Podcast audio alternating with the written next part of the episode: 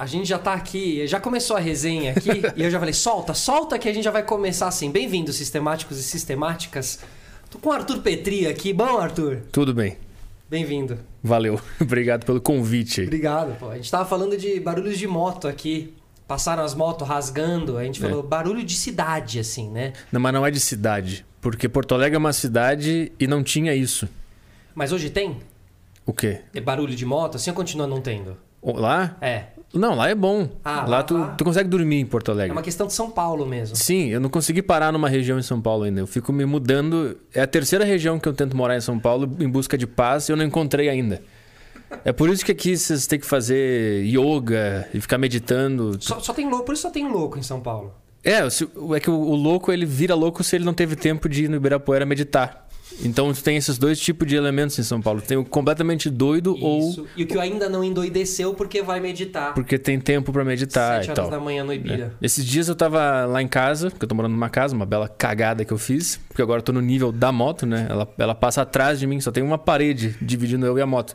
E aí uma mulher começou a gritar no meio da rua, assim, começou a berrar. E uma mulher normal, uma mulher, uma dona de casa, assim, normal. Ah. Começou a urrar no meio da, da calçada. Da... Não era na, na calçada, na rua mesmo. Os carros tiveram que De de- desviar ou dela. de noite? Era, era de noite. De noite. Domingo de noite. Se o cara tá estressado domingo de noite é porque ele tá mal mesmo, né? Porque domingo de noite não é o dia. Sim, é o único dia aqui. Que é pra tu ficar bem, tu acabou de ver as vídeos cacetadas, por que tu tá mal agora, entendeu? E ela começou a andar e falar: é um bairro bom de morar, né?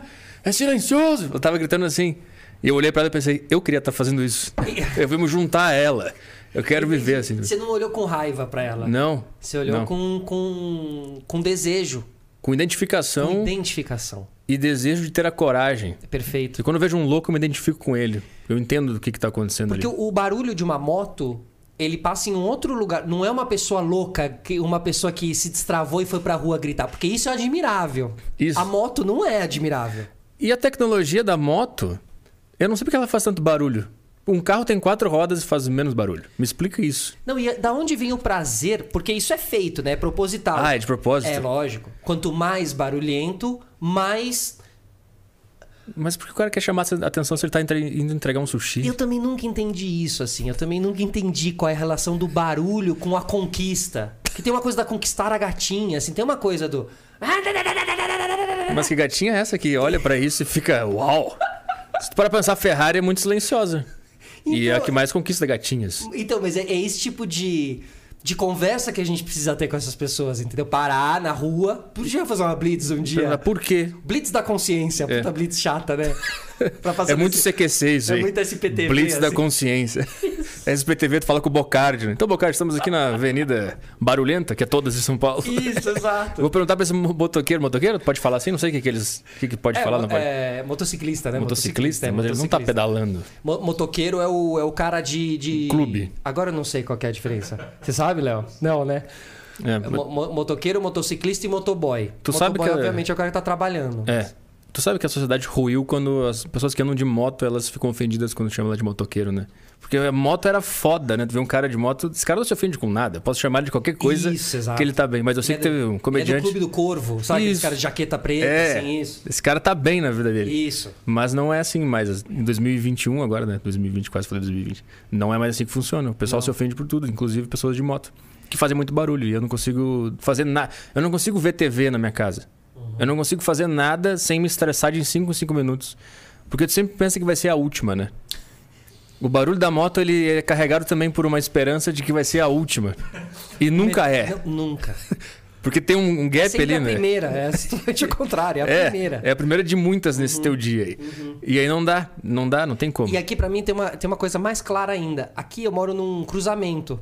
Então, então rola uma. Pelo semáforo que tem no quarteirão de lá, eu tenho as quebras de silêncio no meio das motos. Então é silêncio, que é tipo agora. Uhum. Silêncio. Daqui a pouco abre aquele farol. E as motos que estão na frente da, do negócio, elas fazem questão do quê? De pegar aquela avenida toda pra eles, limpinha. Tá sedento. Então vem. Aí já veio, aí vem a primeira, você vai ler a última. Não, vem uma sequência de motos daquele semáforo. Tem os caras que não tiveram a moto tão potente quanto a dele pra passar na frente, né? Então ainda vem uma leva. É tipo na maratona, quando tu vê o Bolt no, ele indo, tem mais uns 10 caras atrás. Essas são as outras é. motos que ainda vêm pra te E infernizar. barulhentas, cara. E, e lentas, barulhentas e lentas. Mas o serviço de delivery potencializou isso tudo, né? É, mas eu não sei por que faz tanto barulho. Eu não sei qual é o. É porque eu acho que é como- é um motor exposto, né? Ao ar. Não, eles. É, é, é, eu acho que eles abrem um escapamento. Aquela moto, ela originalmente, ela não é daquele jeito. Ela Ah. é silenciosa, porque as fábricas. Elas têm essa. As Elas- fábricas têm essa noção do Elas barulho. pensam na sociedade. Lógico. Aí o cara pega a moto e pensa: foda-se a sociedade, vou tirar essa merda, não preciso disso aqui. Ah! É, Eu acho que tem muito a questão do cara. Estou incomodando a cidade. Sabe? Acho que também tem um pouco isso, assim. Tá, eu vou levar um cara que anda Toma de aí, moto. seus playboy, arruma uma. Toma aí essa aqui, ó. 11 Ô. horas da noite, toma aí, ó. Ou acho que tem muito de, de, de raiva também sobre estar em São Paulo e, e ter que estar na frente sempre. Porque você tem que entregar o teu sushi em 15 minutos, senão o otário lá vai te dar uma estrela. Isso. E ele tem que entregar o sushi pro playboy que odeia ele. É, exatamente. Então, Então, lógico que ele vai irritado. então o problema da moto é de quem tá pedindo o delivery. É. É. A- a- O, o- problema do sucesso do iFood e do Rap e dessas coisas somos nós, é né? a nossa paciência. É. que acaba. Nossa preguiça. de Exatamente. não- De não, sair pras coisas. Tudo bem que agora não pode nem sair, né? Mas não querer sair pra ir no mercado aqui buscar o- a comida. É, o cara pega pede. no Carrefour no app ali. Pelo amor de Deus, vai no mercado. Cara. Você usa esses apps? assim? Não, eu vou no mercado. Você vai no mercado. Claro, eu, eu peço comida no máximo, mas no mercado eu ainda me recuso. a- Eu não posso. Farmácia, já pediu farmácia, né? Só uma vez, porque era tarde já. Era, mas se eu tiver que ir na farmácia de tarde, eu vou na farmácia. Eu não peço pra um cara me trazer. É muito viver que nem um rei, né? Eu não quero no mercado. Vai pra mim. É, é É. muito. vai lá. pra mim. Vai lá e busca. Eu quero laranja. Só isso que eu quero. Vai. Busque, busque laranja. É isso que é. Eu não consigo muito viver assim também. Ficar delegando tudo pros outros, assim. Qu- Quando eu peço comida no iFood, no Uber Eats, eu me sinto um pouco culpado. Eu penso, o que, que eu tô fazendo? É tipo quando eu via pornografia, eu ficava, o que, que eu tô fazendo? Por que, que eu tô vendo isso? Eu não podia eu tentar fazer isso na vida real? Eu não podia preparar meu próprio sushi? Que Faz sentido. Entendeu? É uma- a gente vive uma vida simulada. A gente nunca faz nada. É sempre um cara que traz. É sempre um cara transando com uma mulher que tu queria transar na tela. Nunca é real. Gente- Nunca é 100% realizado, né? O futuro vai ser um monte de cara com aquela viseira deitado num sofá, comendo Doritos, engordando, vivendo a vida na fantasia. Você tá falando de 2021? Já tem? Já, já tá assim? Já veio tá assim, né? Você já viu aquele episódio do Black Mirror que os caras colocam. Você já viu Black Mirror? Sim. Já viu um episódio que eles colocam um negócio que é tipo isso mesmo, pra jogar um videogame, os dois brothers? Aí eles se pegam. É. É maravilhoso. É isso. maravilhoso. É muito bom. E depois eles, eles falam, será que a gente é gay? Aí eles se beijam num boqueirão chovendo. Aí você fala, não, não somos. Se odeia, começa a, a- a brigar. É porque muito eles bom. entram no. Dando spoiler aí, eles entram numa realidade virtual onde um é um menino e o outro é uma menina. Pega um personagem. Cada um pega um personagem pra fazer um Street Fighter. É. E, Aí no meio do Street Fighter os caras se, se eles, beijam. eles se olham assim, tu é gostoso, tu é gostoso, É. vamos pegar. Aí quando eles tiram o negócio, eles falam, não, mas era, você era uma mulher, não, mas eu era. o ca-". É muito louco você. E eu acho que tem um pouco essa coisa de quando você coloca o. Quando você abre o iFood, assim, você faz. Você É. desliga e é tomado por aquilo. Eu acho que sempre que sabe? tu desbloqueia a tela do celular, acontece isso, tu faz e tu desliga e, tu- e aí tu fica anestesiado e vive uma vida de algoritmos e artificialidade, eu não sei. Você vira um algoritmo. Eu não sei pra onde a gente tá indo. Tem uma foto que as pessoas estão numa praça, assim, tá todo mundo olhando no celular e a- alguém fez um efeito gráfico que a cara tá entrando, o rosto tá todo mundo puxado pelo celular, assim. É. Se a gente conseguisse ver as coisas como elas são, tudo ia ficar mais fácil, né? A gente ia perceber o quão horrível é esse troço aqui. Mas isso aqui, ele criou uma cortina de fumaça na nossa frente. A gente não consegue mais enxergar a realidade de maneira clara. Eu, eu, eu tento. É, é difícil pra caralho, mas eu tento, às vezes, deixar o celular num canto e não usar. Mas Você eu, consegue? eu tenho períodos que eu consigo pra caralho e depois, quando eu vejo, eu, tô- eu já tô dentro do sistema de novo, sendo engolido. E o que te leva pra dentro do sistema ali?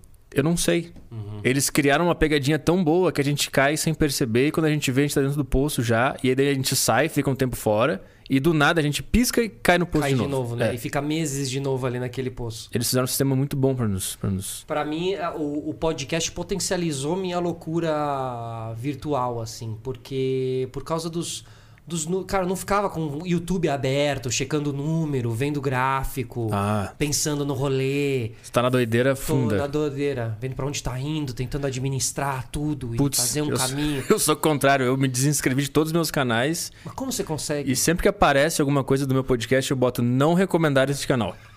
Eu não quero saber, De mim. eu não quero saber quantas pessoas estão vendo, eu vou lá, faço. Se um dia falir, eu quero que o cara venha e me diga, ó, faliu, ninguém mais vê. Ai, eu queria, viu, velho? eu comecei falando isso, depois eu fui pego pelo negócio. Não dá, é muita doideira. E tu fica se analisando, aí tu lê um comentário e aí, ah, não gosto. Eu tento ficar na minha. Você consegue ficar na sua, então, com relação ao, ao podcast, ao Aderiva? Ao- aderiva sim. Ao, ao saco cheio já Ah, esse eu já tenho mais dificuldade. Porque é muito pessoal, né? sou só eu lá falando. é um filho, primeiro filho, né? É, também tem isso. E a minha intenção é. A minha intenção é boa sempre. Porque eu tô sozinho, eu não sei o que eu tô fazendo quando eu tô falando no podcast Sago Cheio. Eu só sei o que, que eu fiz depois que ele termina, né? Mas a minha intenção é sempre boa. Mas às vezes saem uns negócios que não é tão bom assim. E aí eu vejo comentário, às vezes os caras não entendem o que eu quis dizer. E aí vira uma confusão. E eu, eu- esse eu tento não acompanhar, mas esse eu caio às vezes. O Aderiva eu não vejo nada. Porque o saco cheio tem tudo a coisa de. Tem site, tem comunidade, tem, né? Tem a porra toda É. que administra tudo isso aí. Você tem que estar por. Tem que estar ligado nas coisas. É, Tem que esse é o problema. o site, ver quem se inscreveu, quem não. né? É, que eu tenho a plataforma de assinatura, que é onde o podcast vai completo, né? E aí e tem os trechos no YouTube. E no YouTube, eu, é o YouTube que é o negócio ruim de ver. A minha plataforma Entendi, própria lá é de boa. mas-. Os caras entendem o que tá acontecendo, os caras já gostam de mim, eles estão lá, então não tem nada lá que, que me gere alguma, alguma, algum desconforto. um Alguma frustração É. e, e ansiedade. Isso, já no o YouTube, YouTube, gera tudo isso. Né? gera pra caralho. Gera Por pra caralho. será? Não sei. Eu acho que é, acho que a humanidade não ela não podia ter acesso a tudo. É. Esse YouTube Studio, ele devia ter uns. Ele devia ter uns. Devia ter um modo, assim, Você modo tem pra quem quer surtar. É. Isso. Red, blue, blue Pill ou Red Pill? Isso, quando tu bota ali pra ver as tuas visualizações do mês, tu clica ali e aparece uma pop-up. Tem certeza que você quer ver isso? Isso. E aí, Aí você clica assim, aí ele vai. de- outra. mesmo. pensa quant- Mês. quantas consultas de psicólogo tu vai precisar pra resolver Isso. essa informação que tu vai ver Pensa agora. que o seu AdSense será revertido em psiquiatria. Isso. Quantos Quer por cento mesmo? tu quer tirar? Então não vê. Espera só pingar o dinheiro. No final do mês vai receber um e-mail dizendo que tu recebeu o dinheiro e- acabou. É isso aí. É, mas essa loucura aí começa, aí os podcasts, aí os cortes, blá blá blá blá. blá. Aí você se vê num momento que ou se você, se- ou você se mantém vivo no rolê ou não. Você fala do Aderiva, mas, mas, mas mano, tá ali com estrutura, com. Né, tipo Sócio do Flow. sócio do Flow, com o, o cara lá cortando pra você. Precisa. Precisa estar por dentro. Não adianta ser só uma coisa. Ah, porque se for. Ah, não vai dar em nada, mano. No, na lógica do YouTube, né? Ah, eu não sei. Eu, do Aderiva, eu, eu, eu não vejo nada. Eu não vejo nada, Nada? nenhum comentário, nada. Não sei que corte saiu, não sei o que, que tá acontecendo. Pra mim, é de boa, porque aí eu foco só em ir lá e fazer uma boa entrevista e ir embora. Eu não quero ver o que aconteceu depois. Isso aí, pra mim, eu consigo de boa. E até melhor porque eu foco. Eu não fico poluído com Sim. informações de fora que vão fazer eu, no meio do programa, ficar inseguro de será que aquele cara que comentou tava certo? No meio de uma conversa, eu não posso ter isso na minha cabeça. Então eu foco só em ir lá, fazer e ir embora. É isso. E o Saco Cheio já tem quase já tem 10 anos, é isso? Quase 10 anos. Começou em 2012. É, tem quase 10 anos. Tem 8, acho. Eu, nunca, eu sempre faço esse cálculo. Todos os dias eu faço Tem esse cálculo 9, eu vai, nunca tem decoro. 9. Vai fazer, vai fazer 10 anos de 2022, ano que vem. Vou fazer uma. É, é verdade, uma década. Caralho, hein? Né? Nem eu sei como é que. Começou lá no sul. Você Lá. tava lá no sul quando começou. Sim, sim. Eu queria, eu queria trabalhar em rádio e queria fazer comédia ao mesmo tempo. E aí eu cheguei a trabalhar em rádio lá, mas foi uma desilusão, assim, quando. O meu, so- meu primeiro sonho que eu lembro era ser jornalista esportivo, trabalhar na Rádio Guaíba no setor de esportes lá em Porto Alegre.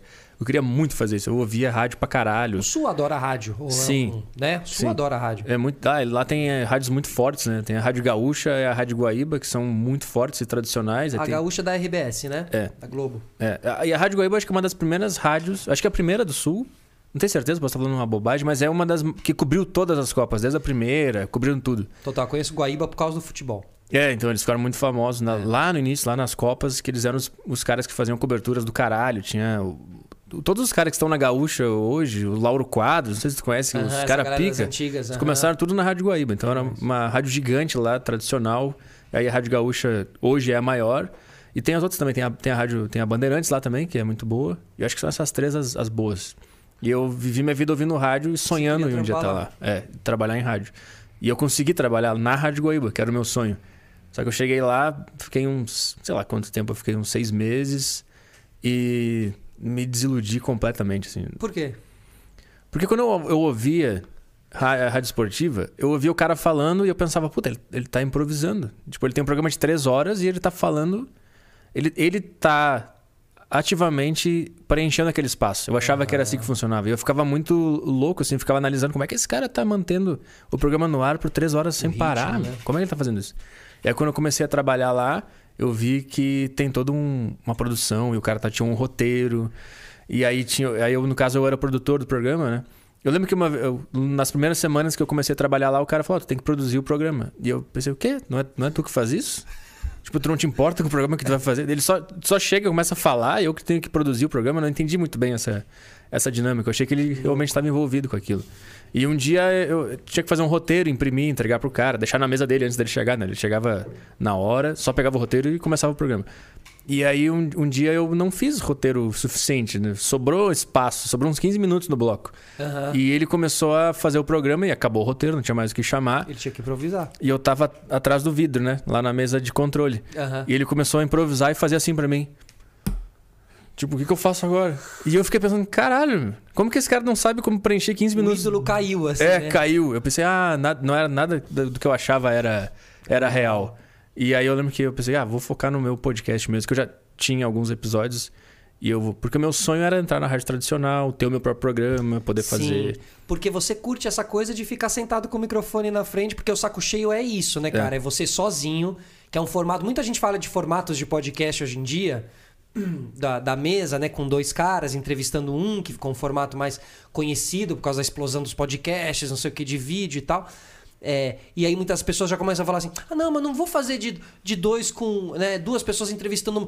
Vou fazer um a um. Não, tem um outro formato ainda, você sozinho. É, é. Que é talvez o mais possível para as pessoas que às vezes vão ter dificuldade na, na, na, ao convidar as pessoas, porque é difícil convidar, achar as pessoas. É, ainda tá? mais quando está começando, né? Então, se você tiver um pouco com receio disso, meu, o saco cheio é muito foda, assim, porque você sentado ali falando é muito legal. Eu, eu, eu, eu ouço, assim, e eu ouvi muito lá atrás, porque quando é eu mesmo? comecei a fazer podcast, eu procurava podcast, fazia uma procura no YouTube que eu colocava podcast Brasil é, últimas 24 horas. Uhum.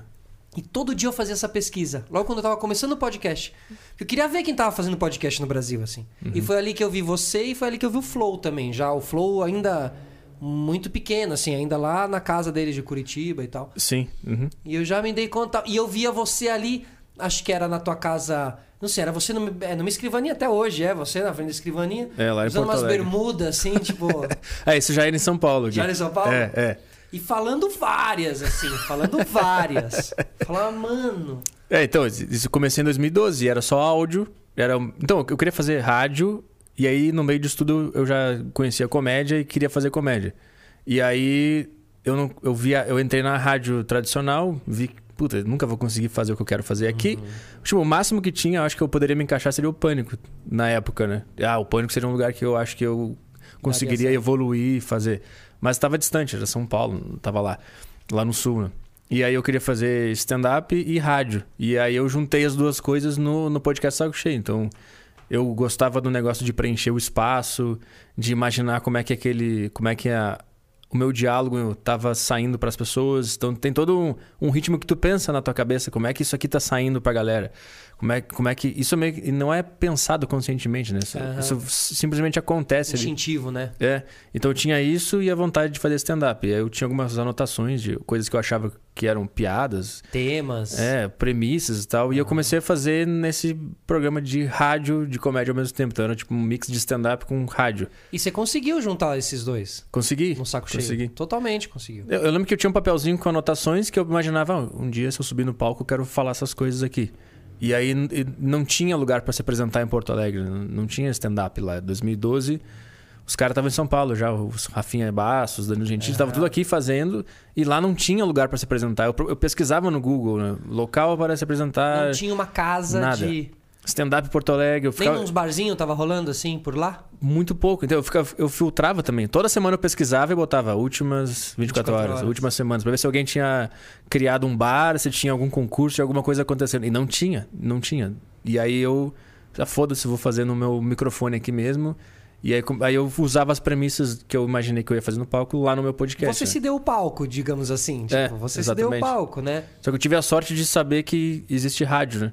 Porque se eu não soubesse que existia rádio, eu, eu ia ficar só ia ficar só no palco. querendo ir pro palco e nunca ia fazer nada. Então, ainda bem que eu tive essa cultura de rádio na minha vida. E aí eu consegui misturar as duas coisas. E eu comecei a postar, assim, de vez em quando naquele SoundCloud lá. Lembra que tinha? Ainda, ainda tem. Tem. Mas ele tinha uma, uma banda limitada, né? Tu podia só jogar tantos minutos de áudio lá. Aham. Aí eu jogava podcast de 15 minutos falando dos absurdos, né? As minhas premissas e tal. Jogava lá. Eu não sei o que aconteceu, mas alguns amigos meus ouviram e espalharam pros outros amigos. Foi no boca a boca, assim, que É, começou. aí eles escreviam no. Eu lembro no chat do Facebook, eles falavam, ah, tô rindo pra caralho disso aqui, não sei o quê. E aí eu fiquei fazendo, assim. Mas era meio pré-histórico fazer é, a maneira de se fazer o teu podcast caminhar pra frente nessa época, né? é, eu nem sabia o que eu tava fazendo. Eu nem sabia que, é- que era podcast ainda. Eu só tava querendo falar aquelas coisas. É isso que eu queria fazer. E aí eu e, as, e a galera, meus amigos da faculdade, da escola ainda, eu acho. Eles ouviam e espalhavam entre eles. E eu não sei como, mas algumas pessoas de fora começaram a ouvir. Eu postava uma vez a cada um mês, dois meses. Ah, olha. Era lá, uma quarta-feira aleatória, eu quando. gravava e postava. Como você gravava? Microfone? Era aquele microfonezinho do Windows, aquele branquinho fininho, que ele ficava assim. Cara, e você gravava no Windows? É.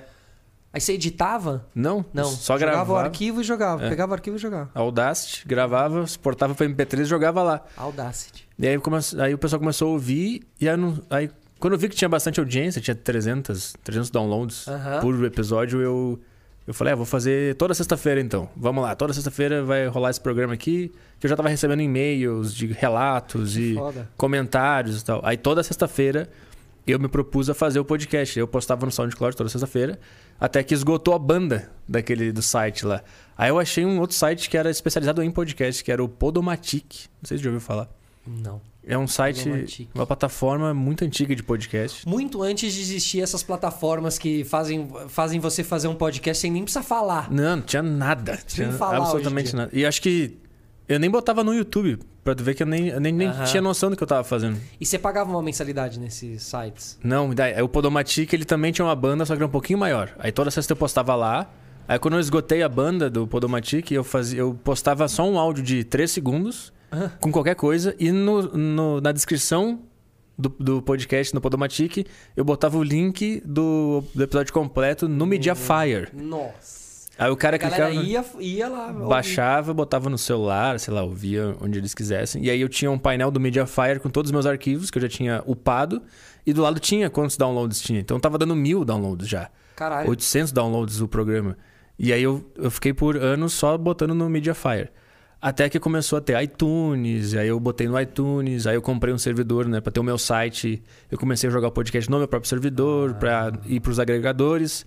E aí foi assim, toda sexta-feira, até que 2019 eu comecei, aí eu botei uma câmera, porque era só áudio até então.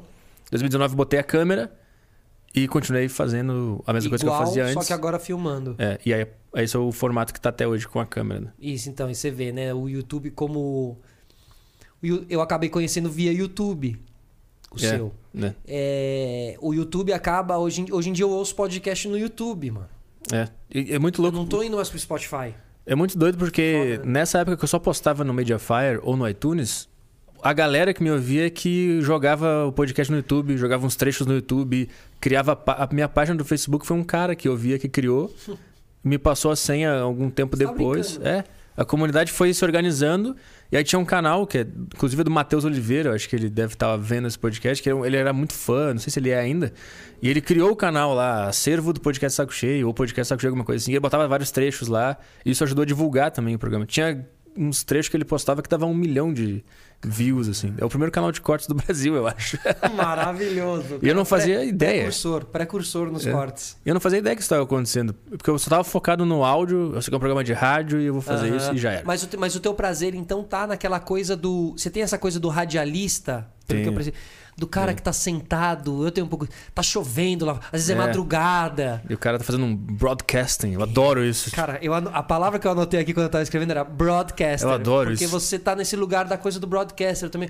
Que é liguei a câmera e tô aqui me transmitindo pra você, contando sobre o fim do mundo, ou contando sobre uma Isso. madrugada, contando sobre. Que é maravilhoso. Isso é muito do caralho. Eu adoro fazer isso. Fazer esse broadcasting. sabe? Eu, eu também eu assisto podcast de Anthony Kumi, eu acho que te falei dele Aham. no, no Aderiva, né? Eu, assi, eu assinei ele de novo, o site dele esses dias pra ver de novo, porque eu gosto muito. Ele tá lá no estúdio dele em Nova York. E ele abre lá, hello, hoje é quarta-feira. Ah, e ele- então, mano, isso é muito eu legal. acho muito legal isso. E- Eu é acho que aí é foda. onde o podcast se encontra com. É onde ele tem o poder de se encontrar com o rádio mesmo, assim. É. É porque eu acho que a alma do podcast é rádio, né? Mas nem todo mundo que tá no podcast, no, no, no, no- mercado de podcast hoje em dia e tal, porque abraçou também uma geração mais nova, É. que não tem esse apego com o rádio, que enxerga o podcast de uma maneira diferente da que a gente enxerga. Sim, Você completamente. Né? Completamente diferente. É Pare- louco, né? É, eu vejo que é. Não sei, parece que a pessoa- as pessoas veem mais como um programa de televisão, Isso. um entretenimento que tá rolando. Coisa de internet. É, coisa Né? de internet, é. É o microfone que liga no USB, não é o microfone. É, não é o on-air, sabe? Aquela luz Isso, acendendo. Isso, isso. Quando você falou do vidro, esse vidro que separa é vida, É. É, é muito bom quando aparece on air e tu tem que, tem que preencher aquele espaço. Eu acho maravilhoso isso. Eu acho muito legal. E eu tento, eu finjo, né, na minha cabeça que eu tô no ar.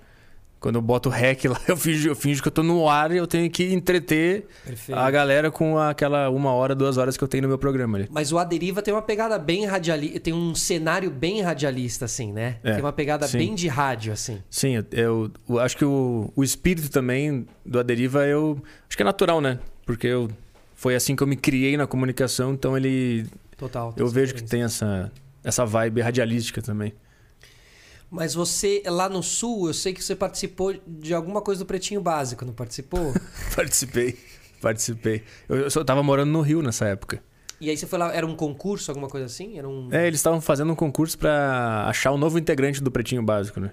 E esse era um dos meus sonhos também, né? Era participar do Então. ser um integrante. Pretinho Básico é foda, né? É, E era na época de ouro ainda que. É, não, não era época de ouro, porque eu acho que a época de ouro foi quando surgiu o Pedro Esmanioto e o Arthur Gubert, tá ligado? Total. Acho que essa foi a. Que hoje eles têm um podcast juntos. É, o Caixa Preta. Isso. Acho que na verdade o Pretinho Básico teve duas eras de ouro, que foi a, a clássica, aquela do Marcos Piangers, do Ah, KG, tá. Aham, pode crer. do pode crer. Porã. Piangers ainda nem era esse cara de, de que fala de paternidade e tal.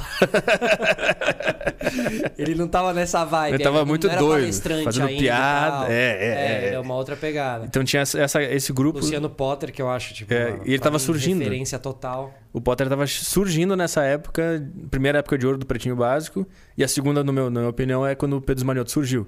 Então eu peguei eh, essas duas, eu vi essas duas eras, e o meu sonho era, porque eu ia pra faculdade de jornalismo ouvindo no, no meu MP4 player que tinha rádio, eu ia no ônibus ouvindo Pretinho Básico, voltava, eu ia, porque era às 18 horas, eu ia pra faculdade ouvindo. Putz, demais. E aí o meu sonho era, eu quero entrar no Pretinho Básico, eu quero muito isso. Mas uma hora eu meio que abandonei essa ideia, Tá.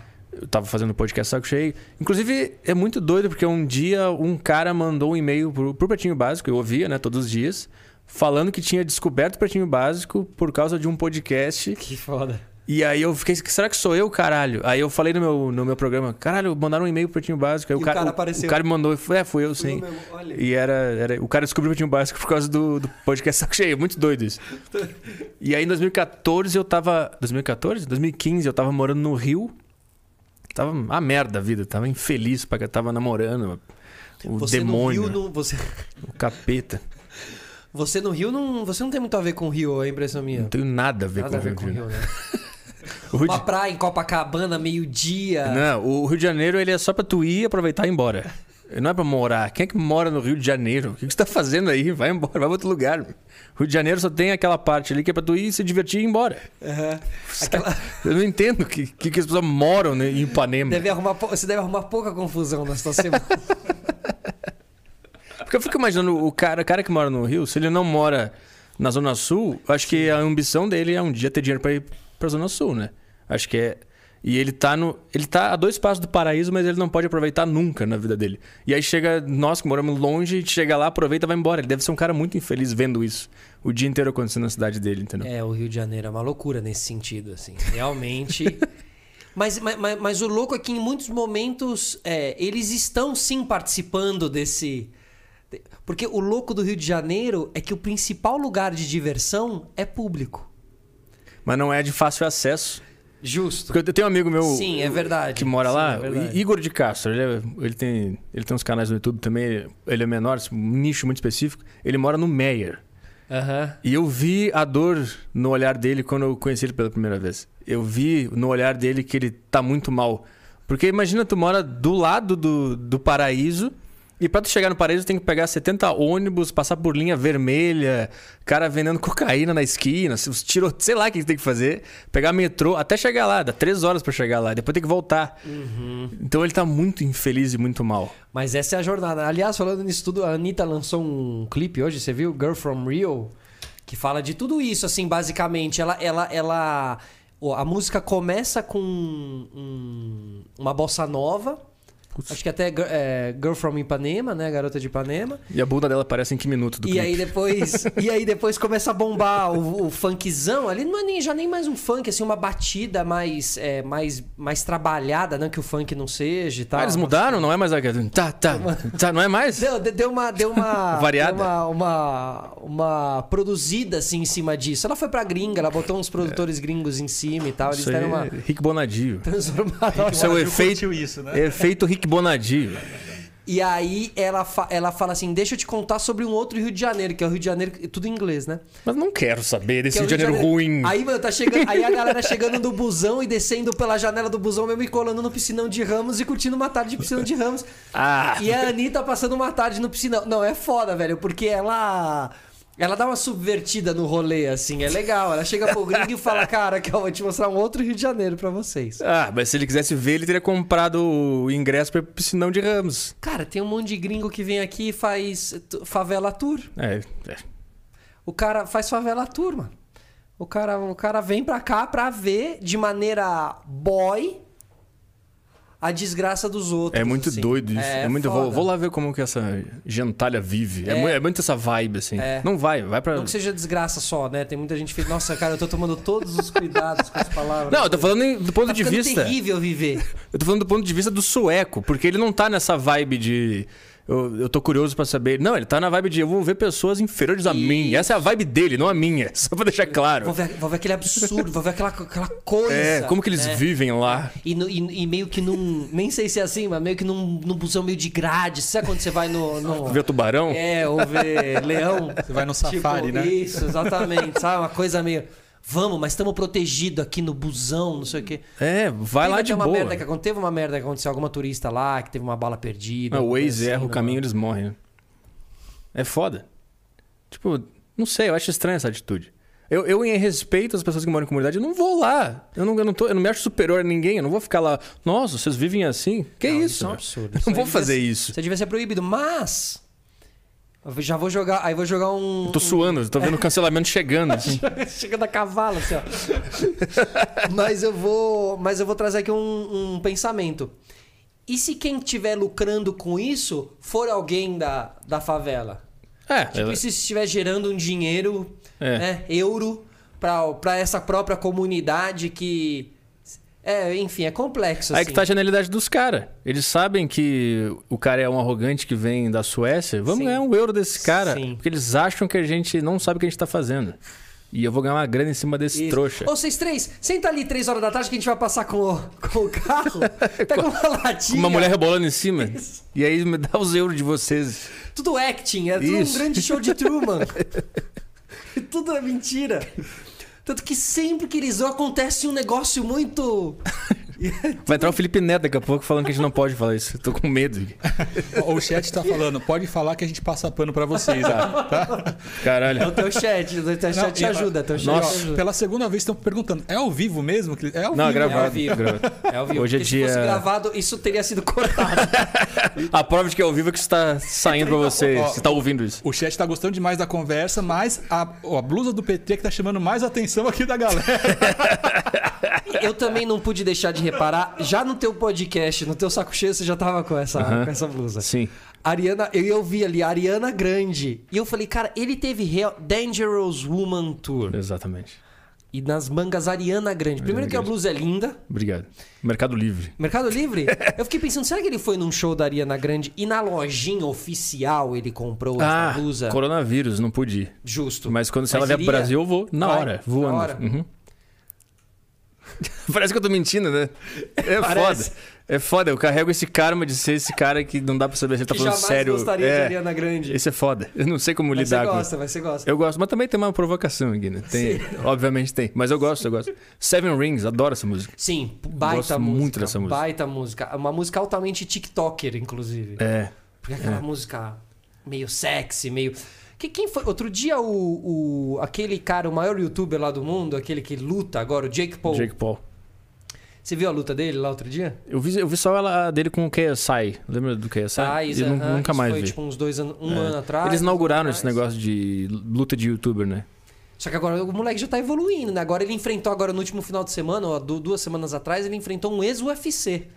E ganhou. Caralho. É, tudo Quant- bem, cara, o cara já tava na- nas anos? últimas já. O cara já tava com uns 40 e poucos anos, tinha operado o quadril, o cara tava bem zoado, Putz. assim. Que, mano, ele derrubou no primeiro, no primeiro round, assim.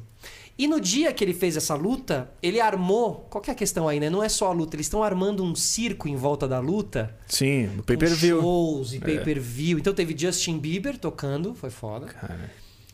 E tiveram artistas, ele chamou a- os músicos das músicas famosas do TikTok. Hum, Tá ligado? Então é uma sacada muito boa, porque aí ele traz um público também do TikTok que é- É. quer ver a Dota. não é Dota. Como é que é? Como é que é? A Dota, lá, aquela cantora, não tem uma cantora chamada Dota? Dota não é um jogo? Tem? Que o Lucas Inutilismo botou na música dele também. Enfim, é uma menina que tem a sei. música famosa lá no TikTok e tal. Esses caras estão subvertendo o jogo, velho. É, eu nunca entrei no TikTok. Me dá medo só de ver aquelas propagandas, que é sempre uma menina com idade duvidosa dançando de shortinho. Eu não vou entrar nesse negócio. Eu não sei que dados eles querem recolher da- das pessoas aí pra aprender daqui uns 10 anos. Eu não sei o que tá acontecendo. Mas se o cara baixou. Se você baixou o TikTok ou aquele Kawaii, como é aquele outro lá? Kiwi, tem um outro Ah, que Kawaii apareceu. também é um... Se você baixou. negócio de viagem e não é, né? Não, é de meninas dançando. É, e Se eles você- pagam isso. Eles pagam. Se você clicou pra baixar esse programa depois de ver uma menina de 15 anos dançando, você tem que ser preso agora. Tota- sim, totalmente. Esse, esse, esse aplicativo, ele é louco. Levantaram a questão de sobre é, o conteúdo estar disponível assim, que para os pedófilos, eu não sei se pode falar porque o YouTube vai cortar o, alcance aqui, mas enfim, é, hoje já está disponível esse conteúdo, então estão questionando a- o Kawaii. Não, é, é- é realmente assim, é, às vezes você vê algumas coisas que você fica em choque, assim, realmente. Você É fala. que, é que a propaganda do, do, do produto é uma menina dançando. Esse é o- é a a propaganda do produto. campanha, né? A campanha. né? É, não é um. Tipo, antigamente os caras tinham mais criatividade. O Malboro era um cara fumando em cima de um cavalo. Era foda. Sabia que fazia mal pra ti. E tu comprava mesmo assim, porque tu queria ser um E você cowboy. vê como, como hoje em dia isso é algo totalmente absurdo e, e fora de. É, legal é uma menina de 15 anos Mas dançando. daqui 15 anos. a- é, daqui 15 anos alguém vai falar, como você acabou de falar da propaganda da, propaganda da Marlboro, alguém vai espero. falar. É, talvez, né? Eu espero Tal- que isso é, aconteça. é, talvez não, né? Eu- talvez é- não aconteça isso. Eu acho que o futuro é caos. O mundo acabou depois que processaram o Malboro por causa daquela propaganda. Ali foi água abaixo. Acabou. Ou depois que ele morreu de câncer também, né? Mas ele viveu como um cowboy. Ele fumou assim, vendo a vista do- de Texas em cima de um cavalo branco. Que absurdo, cara, quando a gente para pra pensar do cigarrão.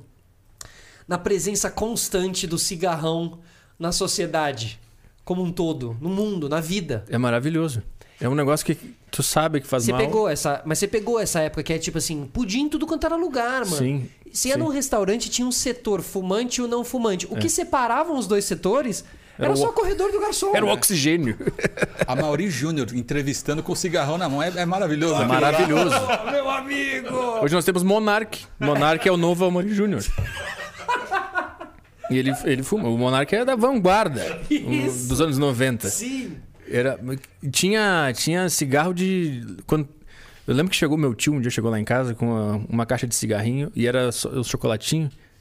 E ele me deu de um Malboro. E aí eu peguei. Caralho, tô comendo chocolate. Era aí. Não, e aí você pegava o cigarrinho ali, né? O, o chocolate no formato de um cigarro. A embalagem era o Era próprio igual, cigarrinho. era igualzinho um cigarro. Você não comia o chocolate, você ficava. É, fingindo que tava fumando, até derreter o negócio E na tua boca. aí você passava uma tarde num churras com seus pais, tal, os pais, os tios, e você ficava pra participar. Com o chocolatinho. Era maravilhoso. E eles, é, isso é, vem cá, agora você faz parte dos, você é dos É, nossos. tu fala o que tu quiser dos cigarros, mas eles eram gênios em inserir uma, um hábito na- nas pessoas. Eles foram geniais disso aí. Sim, e, e como eles vendiam a, a, a vida boa. Eu lembro do Free, eu lembro dos comerciais do Free. Aham. que tinha o Free Jazz Festival, o Free tinha um posicionamento mais. Então todos os comerciais de Free eram um cara independente, que tinha um apesão, e que passava o dia pintando quadros e de calça jeans e camiseta branca. Enquanto isso, ele nutria um câncer. Isso. Ele dava vida a um, a um tumor. Ele pintava um tumor no quadro, assim, ó. Só que ele tava assim, tipo, pá. E era, e era, como é que era o slogan? É, agora, agora eu esqueci o slogan. E, mano, e no, e no avião podia, né? É. Mas free é um nome interessante pra cigarro, né? Porque isso realmente ele te liberta de viver, né? Daqui a alguns anos tu tá free dessa vida. Ele é a sua porta de, de entrada para o paraíso. Isso, exatamente. É, Free. Seja free Isso. do karma de estar vivo. Free, acelere sua. Seu Sua fim. ida. Acelere sua liberdade. que horror. E, eu- e as pessoas ouviam, ou- é, assistindo a gente agora como?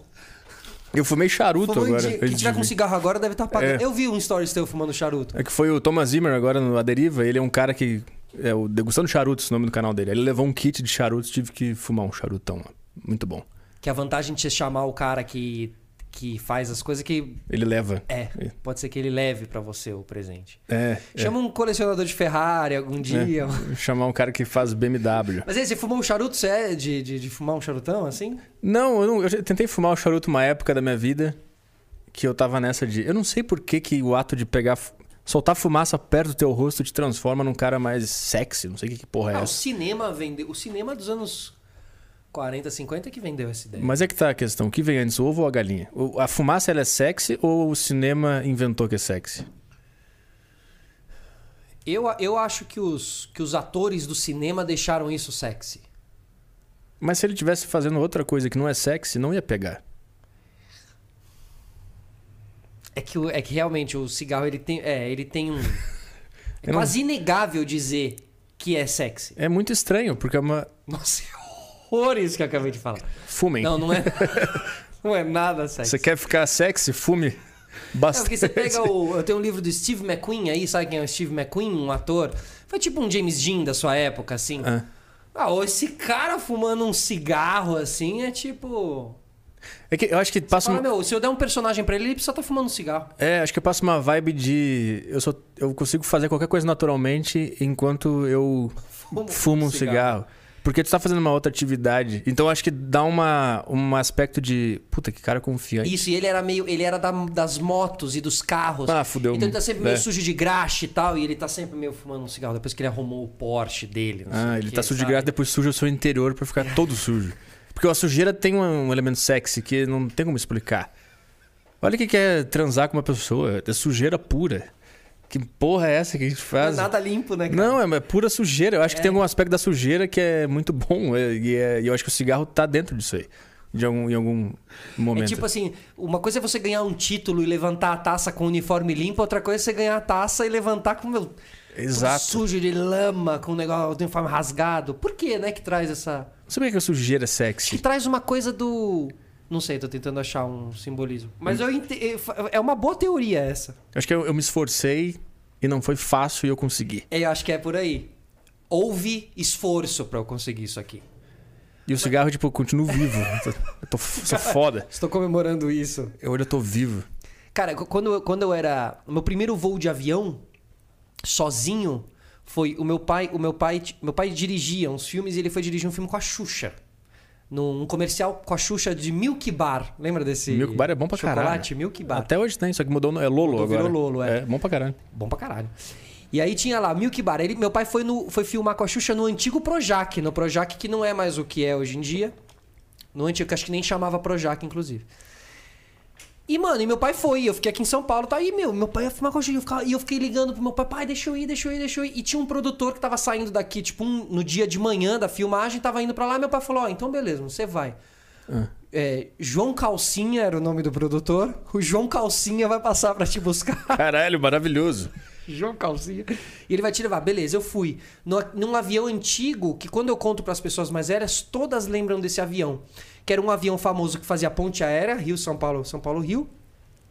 Que no, no fundo, os últimos assentos do avião não eram assentos. Tinha um vidro e era um sofá que fazia um U.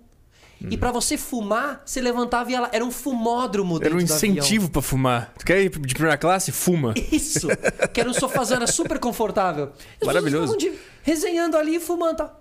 E João Calcinha, não contente em ir fumar um cigarro lá atrás, ele me leva lá na. E eu fico lá sentado, achando o máximo, que eu tava com os anos? adultos. Quantos anos tinha? Cara, eu tinha 12 anos. 12 anos. Maravilhoso. Muito bom. Sentado ali, eu tenho inclusive a foto da Xuxa com a camisa do Chicago Bulls e tal. E, mano, eu fico. Imagina que absurdo, velho. As crianças compartilhavam cigarro a todo momento, mano, na, na, na vida antiga. Então, por isso que anos 90 não tinha ninguém chorando por causa de nada. Hoje, aí quando eu tô dizendo, quando acabou a propaganda do Marlboro, foi o início da queda da Da sociedade ocidental. A, Fudeu. ma- é, a maioria desse- de tudo isso que a gente tá falando não passa hoje em dia. né? E, inclusive, não pode beber cerveja no comercial. Lembra quando passaram Sim, aquela lei pode, que o não cara não pode dar um gole? Sim. Aí, A gente é aqui, essa? outro dia, a gente não, não, não, não podia também consumir aqui. A gente teve um, um apoio alcoólico de uma empresa e, e você, você olha, tal, ajuda a gente, tamo junto e tal, pode ter a garrafa e tal, mas garrafa lacrada, ah, não, não, bebe. consome. Porque pode configurar uma publicidade. Oh. Exatamente. É. Aí eles botam ali riscado de fio dental e um jet ski passando no fundo. Aí é louco, porque quando ela me fala isso, faz sentido que ela me fala, eu concordo, mas ao mesmo tempo ainda na TV ainda tem uma brecha ou outra pra, pra vai verão.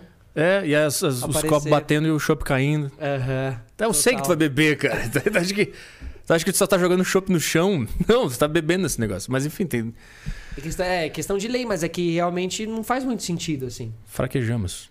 Temos o super, superchat. ah, depois temos eu- super, superchat? Superchat. Superchat da Depois Xuxa. passou- E a galera tá falando, ó, a- é, fumar, a- além de tudo, emagrece. É. Esse é o craque, né? E também falaram sobre ser sexy. é, falaram sobre um, um exemplar aqui de fumante que é o Seu Madruga. Falaram, seu Madruga, com crianças, né? Total. É, com- é, com crianças interagindo com cigarro, então É. Seu Madruga era um bom Seu exemplo. Madruga total, Mas cara. acho que o seu Madruga é o único cara que fuma e não fica sexy. Né? Não ficava sexy. Não ficava nem um pouco sexy. Porque eu acho que é, tem esse. Se tu tá desempregado e tu fumar, não vai ficar sexy. Tu tem, que ter uma, do- tem que ter uma você Tem que renda. ter poder, né? Tem que ter uma renda Tem ter um fixa. mínimo... E você acha que é por isso que os caras que são, os cara que são mais milionários e tal, eles, eles querem ir pra uma coisa do charuto? Porque É. fica parecendo que o, ciga... o tamanho, É. o É. tamanho do cigarro representa É. Tipo, tu consegue controlar isso aqui? Imagina tu controlar isso aqui. isso. Encaixar garro, botar. Por isso que o vape também é uma- um sintoma de como a juventude acabou também. O vape, olha que parada maravilhosa. O vape é a moto. É o escapamento da moto. Por desenvolva. A coisa da fumaça. Quanto mais fumaça eu solto, mais foda eu sou. Ah. É, e na verdade tu não tá fazendo nada. Fuma um cigarro, não fuma vape. É! Fuma nada. Fuma um charuto. Fuma, um, sei lá. É uma Porque maquininha eletrônica. Para, meu. Não foi feito pra isso. Não tem muito. É porque assim, será que ele. Tá, vai, talvez ele dê um sabor na boca. Mas às vezes eu fico com a impressão que é só pela coisa da fumaça mesmo. assim. É, é, come uma bala quer sabor, não fuma um vape. meu. Fumaça não é pra Fica ter gosto seco, bom, é fumaça. Bota um gelo seco na É, boca. porra. É um fogo num negócio que tem coisas tóxicas. Não é pra Sim. ter ser bom. Sim, sim. Mas o jovem é, fraco, pós-Malboro, ele quer continuar fumando com gosto de sete belo. É, a, é, a modinha do vape, ela é. ela é transtor, tran- ela te transtorna. Isso, não dá. Eu fico assim, cara, pra onde vai? Mas se alguém tiver dica aí de onde comprar um bom. Ó, Rio de Janeiro. Gustavo Schroeder mandou aqui um super chat pra gente. O Kawaii não faz anúncios. Eles pagam comissão pra quem se cadastrar com seu código de usuário. Não. Então quem faz os anúncios são os próprios usuários. É? Mas se tu baixou o aplicativo, tu tá com algum problema também. Não entendi. Mas o Kawaii é um negócio que você paga pra, pra pessoa fazer a dancinha, é isso? Não, é, Ah, você, tá. é, você distribui seu código e quem baixar com o seu código você ganha, certo? Uhum. Mas também eles pagam os influenciadores.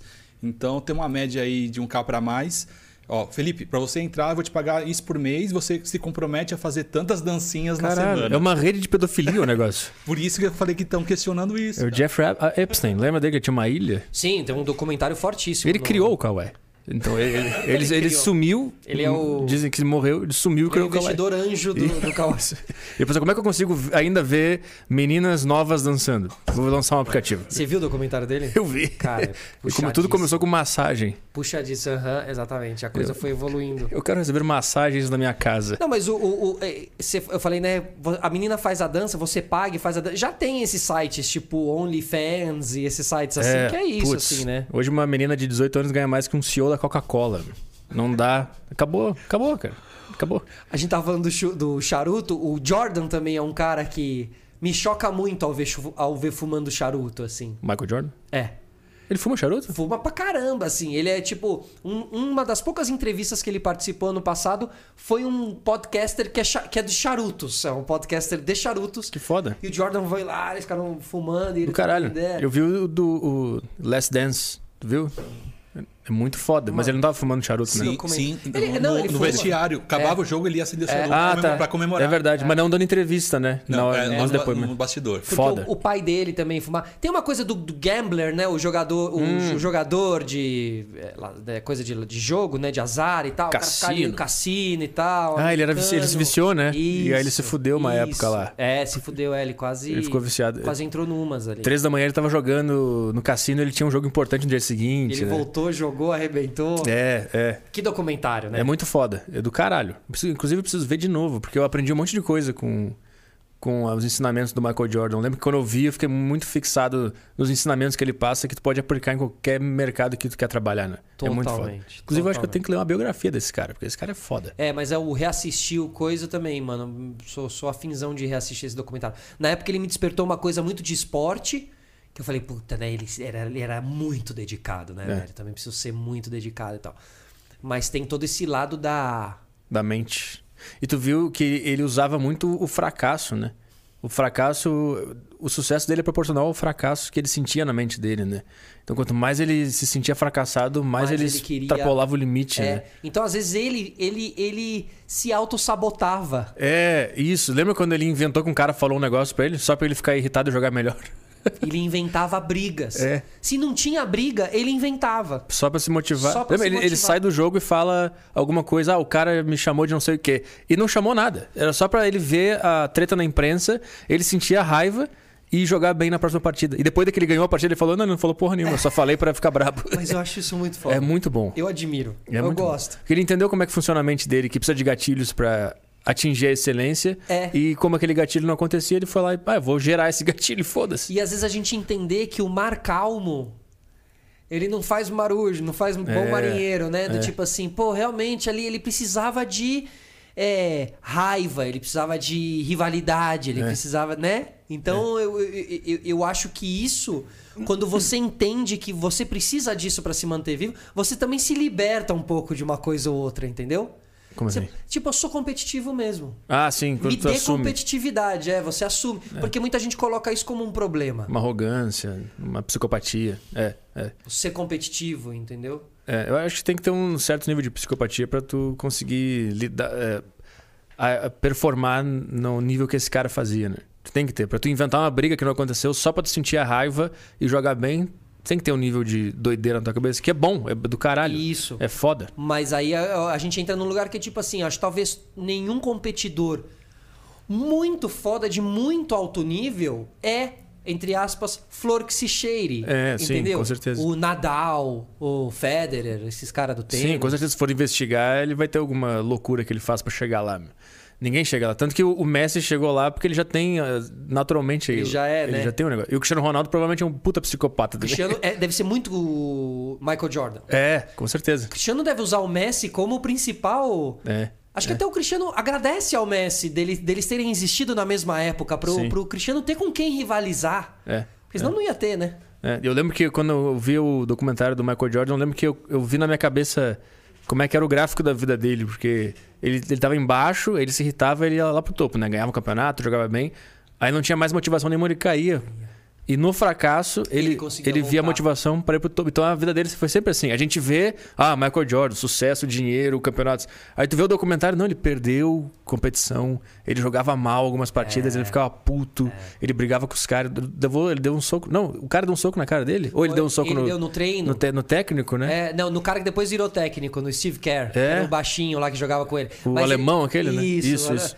Que di- e, e o- e o Kerr diz que o Michael Jordan só respeitou, só passou a respeitar ele depois desse dia da briga. É. Porque ele meio encarou o Jordan Porque também. todo mundo tinha medo dele, né? Isso, É. e o Jordan falou: bom, esse cara aqui tá comigo, esse cara é dos meus. Então esse documentário te faz repensar o fracasso. Porque às vezes tu pensa que o fracasso é o ponto final, e o fracasso, às vezes tu tá numa fase merda e tu não entende que é justamente esse o lance que vai te levar pra cima, e quando tu estiver em cima tu vai descer de novo pro fracasso, e o Isso. fracasso vai te levar pra cima de novo. E é isso. E às vezes uma certa arrogância, não é arrogância a palavra, mas uma deslizada na arrogância. É. Uma pitada de arrogância. Pra quem mira alto, É. às vezes ela faz parte. O, o- o que muito me comoveu, eu até conversei muito com o Mion sobre esse documentário. A gente fez um podcast especial aqui no Sistema Solar de Last Dance com o Mion Foda. e o Thiago Splitter, que é jogador lá da NBA brasileiro e tal, que jogou na NBA. Falando, né? Muito falando sobre, sobre Jordan e tal. E, e o Mion também entendia isso. Ele falou, cara, eu me identifiquei muito. Fiquei feliz em ver o Jordan. Porque tem uma hora que o Jordan chora. Quando alguém fala sobre isso. Aham. E ele chora. É logo na, acho que é no último episódio. Quando ele, quando Porque ele, ele, se assiste, ele assiste a entrevista dos outros também, quando né? ele, Muito quando ele legal, vê né? que ele era mal, mal compreendido, né? Isso. Nesse lugar do. Esse cara, o cara era louco, meu. O cara era muito competitivo. O cara arrumava uma briga comigo pra poder ganhar o jogo. É. E o Jordan chora, meio falando assim: esses caras não me entendem. Eu só queria o bem da equipe. Só queria queria, ganhar. É, é, Eu queria ganhar, velho. E ganhei. é. E, E eles, eles ganharam também. e eles não sacaram. Eles ainda acham que eu sou só um louco. Não que eu tava agindo numa situação daquele jeito. Então, então é, você pode vir a se identificar, guardadas as devidas proporções de todo mundo. Você olhar pro Jordan e falar, porra, mano, então beleza. É. Às vezes também que se eu tive uma atitude mais impetuosa e tal, faz parte, é a luta pela vitória, É. entende? E te faz repensar as derrotas. Isso, foi a coisa mais importante que eu, que eu entendi. Foi valorizar quando eu tô na fase merda.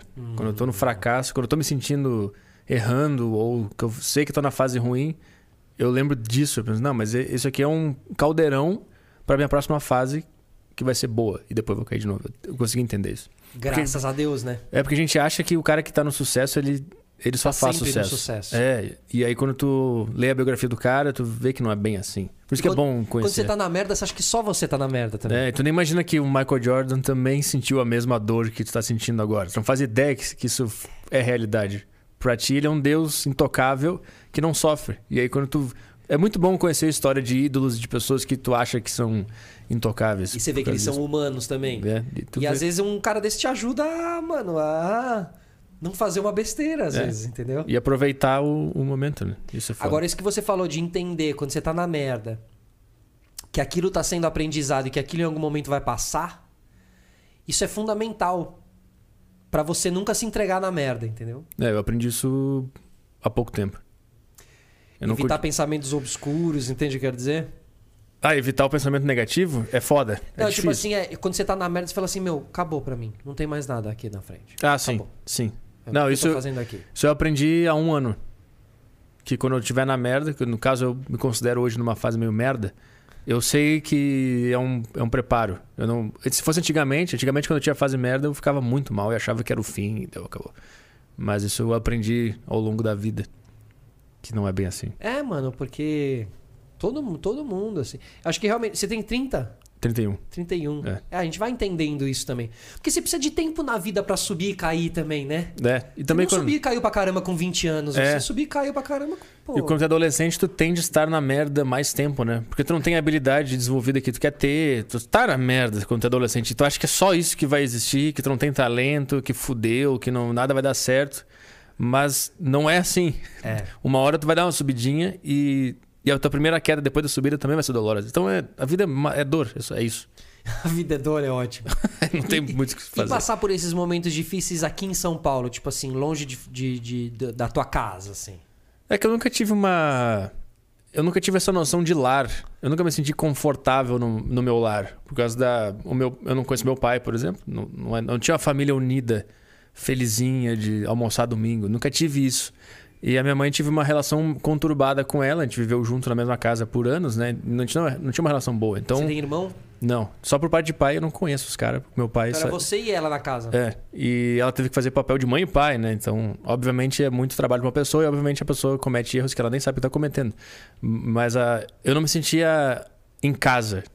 Eu não, não era o meu lar bom. Então, sair de lá e vim pra cá, continuo, quando não, eu não sinto falta e fico Mas é que está voltar. sentindo casa? Não. Não, também. Não, não, por causa das motos.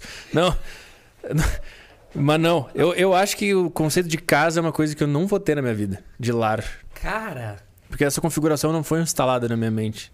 Então eu não sei o que é isso. Talvez se um dia eu comprar um apartamento, eu, eu, eu vou curtir muito pouco meu lar, porque eu já vou estar quase morrendo quando eu comprar um apartamento. Eu vou curtir cinco anos de lar. Você não acha que você vai acabar sendo um cara, tipo assim, cinco filhos Não, e... não, de jeito nenhum. Eu não quero. Eu Você não quer ter filhos? assim, assim que der uma brecha, eu vou fazer uma vasectomia. Vai mesmo? Vou. Vai oficializar o não quero ter filhos, é isso? Exatamente. Não dá, não dá. Até depois de vir pra São Paulo, tu perde. Se tu tinha um resquício de vontade de ter filho, tu vem pra São Paulo, tu perde esse resquício na hora. Porque tu pensa, não precisa de mais ninguém. O, tá o- cheio, o elenco né? tá pronto, dá rec e faz o filme aí. Não precisa, não vou botar mais um figurante pra ficar atrás do ator principal. Te entendo. Eu não, eu não consigo. É foda. É que o louco da vasectomia, e todos os amigos que eu conheço que fizeram, Hum. e, e olha que eu conheço alguns, por incrível que pareça, to- todos já tiveram, todos foram por vários motivos, mas nenhum porque eu não quero ter filhos. Geralmente é porque geralmente é, os motivos são muito malucos. Gente muito famosa faz, Ah, gente muito famosa casada faz. interessante. Porque às vezes vem uma pessoa e vai num programa de fofoca e fala: Eu tive um filho, eu tive um não sei o quê. É tipo um antivírus. E, é, tipo, não um tem antivírus. papo assim. Ah, Tipo, É, e outra é que já tive três filhos e não quero mais ter filho, vou fechar a fábrica aqui e tal e fazer a vasectomia. Mas você tirar esse. Essa possibilidade. Porque eu também eu sou, eu tenho quase 40 anos e não tenho filhos, assim. Não é algo que eu busco na minha vida, apesar de não, não fechar a porta. aham. Então tá aí, a oportunidade ela tá aberta. Mas você vai fechar. E se, e se você, daqui quando você tiver 50 anos de idade. Ah, no médico, ele desfaz o nó. Ah, não fala, não desfaz. Desfaz, tem, tem. Já tem reversão ah, já. é? tem, Vasectomia tem, se tem. desfaz? Aham. É, é, eu fiz e tanto que o médico falou, daqui a um ano você, vo- é, você faz o exame novamente pra ver se voltou. Porque o canal pode voltar, Ah, cara. é mesmo, E se tu quiser desfazer, tu vai lá e o cara Ah, então desfaz. É, já não é como era antigamente, né? Que fez, Parou, fudeu. parou. É, a tecnologia evoluiu, né? Que louco, mano. Eu quero ver se não lançam um anticoncepcional pra É homem, tipo um né? Eu ia falar, é tipo um Dil É, de homem, então. isso, exatamente. Só que é o cara dá um nó em alguma coisa. Não sei que ele, Aham. ele pega o teu pinto e dá um nó. É e faz assim. falar. Pronto. Eu não sei o que, que ele faz. Eu não sei nem porque que o cara quis essa profissão, né? Também que é muito doido. Quem desenvolveu isso aí também é uma, Sim, coi- é uma coisa curiosa. É, é uma coisa curiosa. verdade. Mas se um dia, por um acaso, que eu acho que não vai acontecer, porque essa é uma ideia que eu tenho há muito tempo, mas pode ser que um dia eu mude. Mas aí eu vou lá e refaço o negócio, pronto. Mas, puta, não, eu não consigo. Não dá. Mas casar. No papel, não. aham. Eu já falei, eu já eu falei isso pra minha namorada, ela ficou meio espantada assim. Mas pra que que tu vai assinar um papel pra dizer que a gente se gosta? Eu não entendo isso. Eu vou assinar um negócio na frente de um careca do Ministério Público. Com uma testemunha É, pra quê? Porque- pra provar. É muito estranho. Não é um crime que a gente tá fazendo. A gente não Sim. tá fazendo algo ilegal pra ter uma testemunha e um cara. A gente fica junto, a gente, a gente pode fazer, a gente pode inventar o casamento que a gente quiser, a gente pode fazer o que a gente quiser, a gente pode fazer uma cerimônia havaiana, sei lá, a gente pode fazer qualquer coisa, não sim. precisa seguir nenhuma regra, não precisa assinar nada, a gente tá junto. Se um dia a gente não quiser mais ficar junto, tchau. Não preciso ir no, num prédio e falar com o cara, ó, eu quero me separar, e o cara me dá um, um bloco de, de documento pra assinar. Que isso? velho? Mas existe um porquê disso tudo, não existe? Assim, essa oficialização disso. Tô tentando achar o porquê que você tem que assinar esse papel, assim. Acho que tem a ver com essa questão toda de, de, divisão de bens e casamento. Mas por que dividir bens? É, Não, tu divide bens, mas o meu bem já tá dividido. Sim. O que eu sim, tenho é o sim, que eu sim. tenho. Aham, Mas sim. acho que é por causa do passado, porque eu acho que antigamente os homens trabalhavam, a mulher ficava em casa, então ela tinha que ter uma segurança de que o cara não ia embora a qualquer momento. Eu acho que deve ter a ver com, com isso, entendeu? Mas hoje o homem e a mulher trabalham, ganham seu dinheiro. E, e ela, e ela como reagiu? Ela ficou surpresa, porque ela disse que Aham. nunca tinha ouvido isso, ela, ela ficou meio abalada, mas eu expliquei é que eu só não quero envolver o Estado na nossa relação. Sim. Eu não quero. Eu te entendo perfeitamente. Eu vou ter que ligar para um advogado para ele escrever um documento para que a gente se ama, não se ama, a gente tá junto, tá junto, pronto. Eu não vou precisar envolver ninguém nessa, na nossa relação. Eu já vi cerimônia que quem casou o casal foi o amigo do casal, assim. É, tipo, Isso que é bom, tu pode chamar é qualquer brother. pessoa. Tu É, pode chamar o palhaço Bozo pra fazer, se tu Eles quiser. inventaram essa, essa, essa cerimônia, porque realmente nada diz que você precisa seguir este caminho se você for casar, né? Eu acho que é só mais uma, uma insegurança das pessoas mesmo de. A gente vai ficar junto, hein? É uma tradição, é mais, é mais uma tradição, É, né? é. E tradição. Do casamento na igreja, do véu branco, isso é uma... Até na igreja, eu falei pra ela, se quiser casar na igreja, vamos na igreja. Só, só, só não quero assinar nada. Porque, e nem porque eu desconfio de ti, é porque eu acho que se eu assinar alguma coisa, eu tô assinando que eu não te amo. Aham, sim. Porque eu, não, por que eu vou assinar que eu gosto de ti e quero ficar contigo? Eu não vou assinar isso. Eu tenho a minha palavra. Não, isso aqui não é um negócio, não é um business. Que eu tô fazendo uma sociedade com um cara. Então, mas E eu a não sei se ele vai me assinatura- trair ou não. A assinatura é por causa disso. Porque é um business. Pois é, mas eu não sei. Não devia ser. Eu sei que não. Concordo plenamente com você. Tô fazendo o advogado do diabo, tá ligado? Porque é. Por isso, que, por isso que a gente assina. Porque é. E a gente sabe porque é. Todas as situações que acontecem aí e tal. Quando se separa, é, esses direitos que um tem e que o outro tem, é tudo perante a lei. Então, é e, muito né, estranho. né, e não deveria, não deveria ser, né? Você direitos perante um filho, enfim, eu tenho um pensamento mais humano com relação a tudo isso. É, tem assim. o, o elemento filho que aí, aí, é foda. Porque, mas o- tudo se resume a ninguém confia em ninguém. Porque as pessoas não conseguem simplesmente conversar e dividir a guarda do filho. Alguém quer se vingar da pessoa que quis terminar, então tu nunca mais vai ter o filho, eu vou fugir. E aí tu precisa do, do, do cara do Ministério Público assinando Pronto. um papel. Esse é o problema. Por isso que você falou que parece que quando eu tô assinando lá, parece que eu tô assinando que eu não que eu não te amo, sabe? Parece que eu tô parece que eu tô cometendo um crime, parece é, que eu tô, parece que eu não. tô entrando numa seara que nosso nosso amor aqui não tinha nada a ver. Exatamente, é esse, exatamente esse lance. Por que do sofá pro cartório? É. do Tinder pro cartório. Que porra é essa? Por quê? Por quê? É louco, né? Mas é, são as, são as. Mas já tem muita gente buscando essa quebra, assim, também. Já tem. Agora, o que é triste realmente é você, às vezes, num começo de relacionamento, num momento de casamento, você ter a sensação de que há uma desconfiança. É, Isso é terrível, assim. Realmente isso é terrível. Tu imagina tu, tu uma fila de um cartório com a tua mulher e ficar esperando todo mundo ir assinar um documento e vocês estão se olhando e tipo assim, a gente se ama, né? vamos, vamos ver agora isso aqui. assina aí, deixa eu ver. Se você É. me ama aí, deixa eu ver. Aham, Que tá. situação horrível é essa que a gente inventou pra provar que a gente ama um outro? Se tu for criar um business com um cara, que tipo, eu assi- eu assinei contrato com o Flow, por exemplo. Aham. Por quê?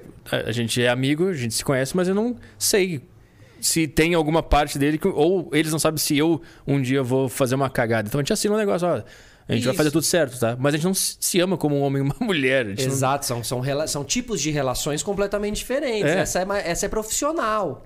A profissional realmente precisa do.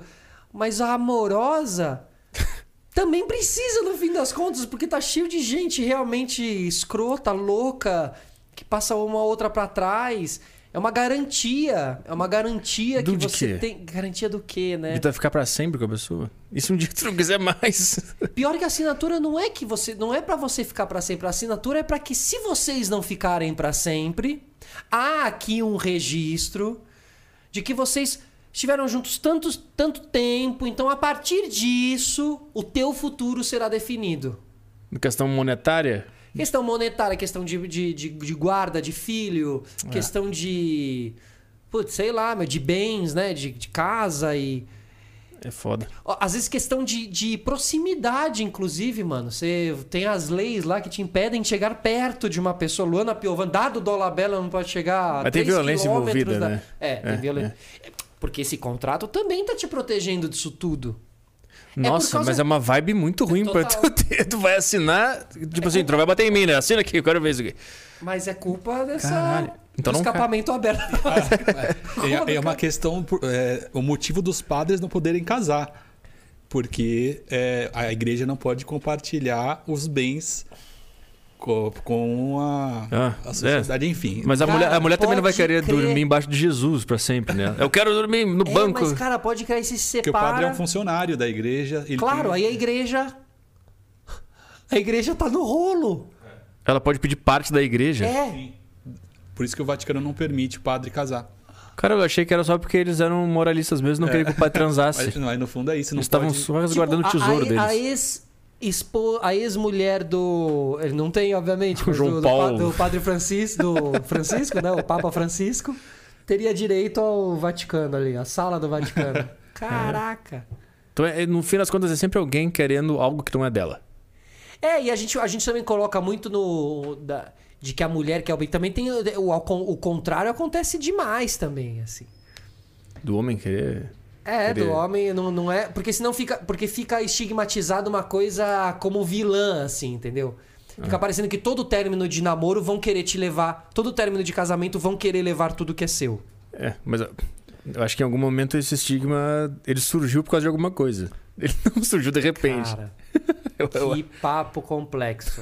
Eu nunca tinha parado pra pensar por esse lado, de- de- dessa questão toda, assim. Mas é, faz sentido. Vasectomia e não Inclusive, o Ale. Oliveira vem aqui nesse próximo dia. Já lê, lê aí o que tem É. no chat. é, já, Alessandro Negão está aqui no chat, está comandando Negão. aqui a galera do chat. É. E O ele que é um maestro. defensor da- do, do casamento, ser pai, que ele adora ser pai. Tem um canal, eu, não sou, eu sou seu pai, mas Ah. você troca a ideia aí. ó. Aqui, ó. Alessandro Santana Oficial, pô, canal do Negão que esteve aqui algumas semanas atrás. O Petri é que nem quiabo. Na primeira vez você não gosta, na segunda você aceita fazendo cara feia e depois quer em tudo quanto é prato. Puta, comecei só porque eu achei que ele ia me humilhar. E foi bom, obrigado. Nossa, suei. Caralho, Você tem, você tem uma galera, você tem muita gente que fala isso pra você, assim, fala, pô, ah, o Ale Oliveira tá aqui também? Ale Oliveira, quero cerveja gelada quando eu for aí no sistema. Você viu que a resenha aqui foi longe, né, Ale? não pode Já beber. quero conhecimento já, você trazendo. Você não bebe. Ele né? não vai poder beber, Olê. Porque Por vai que ser não vai propaganda. Ah, Tira o não, rótulo. Não, mas se você não tá fazendo uma. uma... Merchan. É, Entendi, aí pode. entendi. Porque aí você tá realmente no teu podcast bebendo uma cerveja, né? Tá, isso aqui. Não pode ter nenhuma marca envolvida. Se aquela marca tá anunciando a live, tá junto com você na parceria, Hum. ela tá sendo anunciada ali, você não pode beber aquele produto. Mas bebe e fala, não é anúncio. E, mas na verdade é.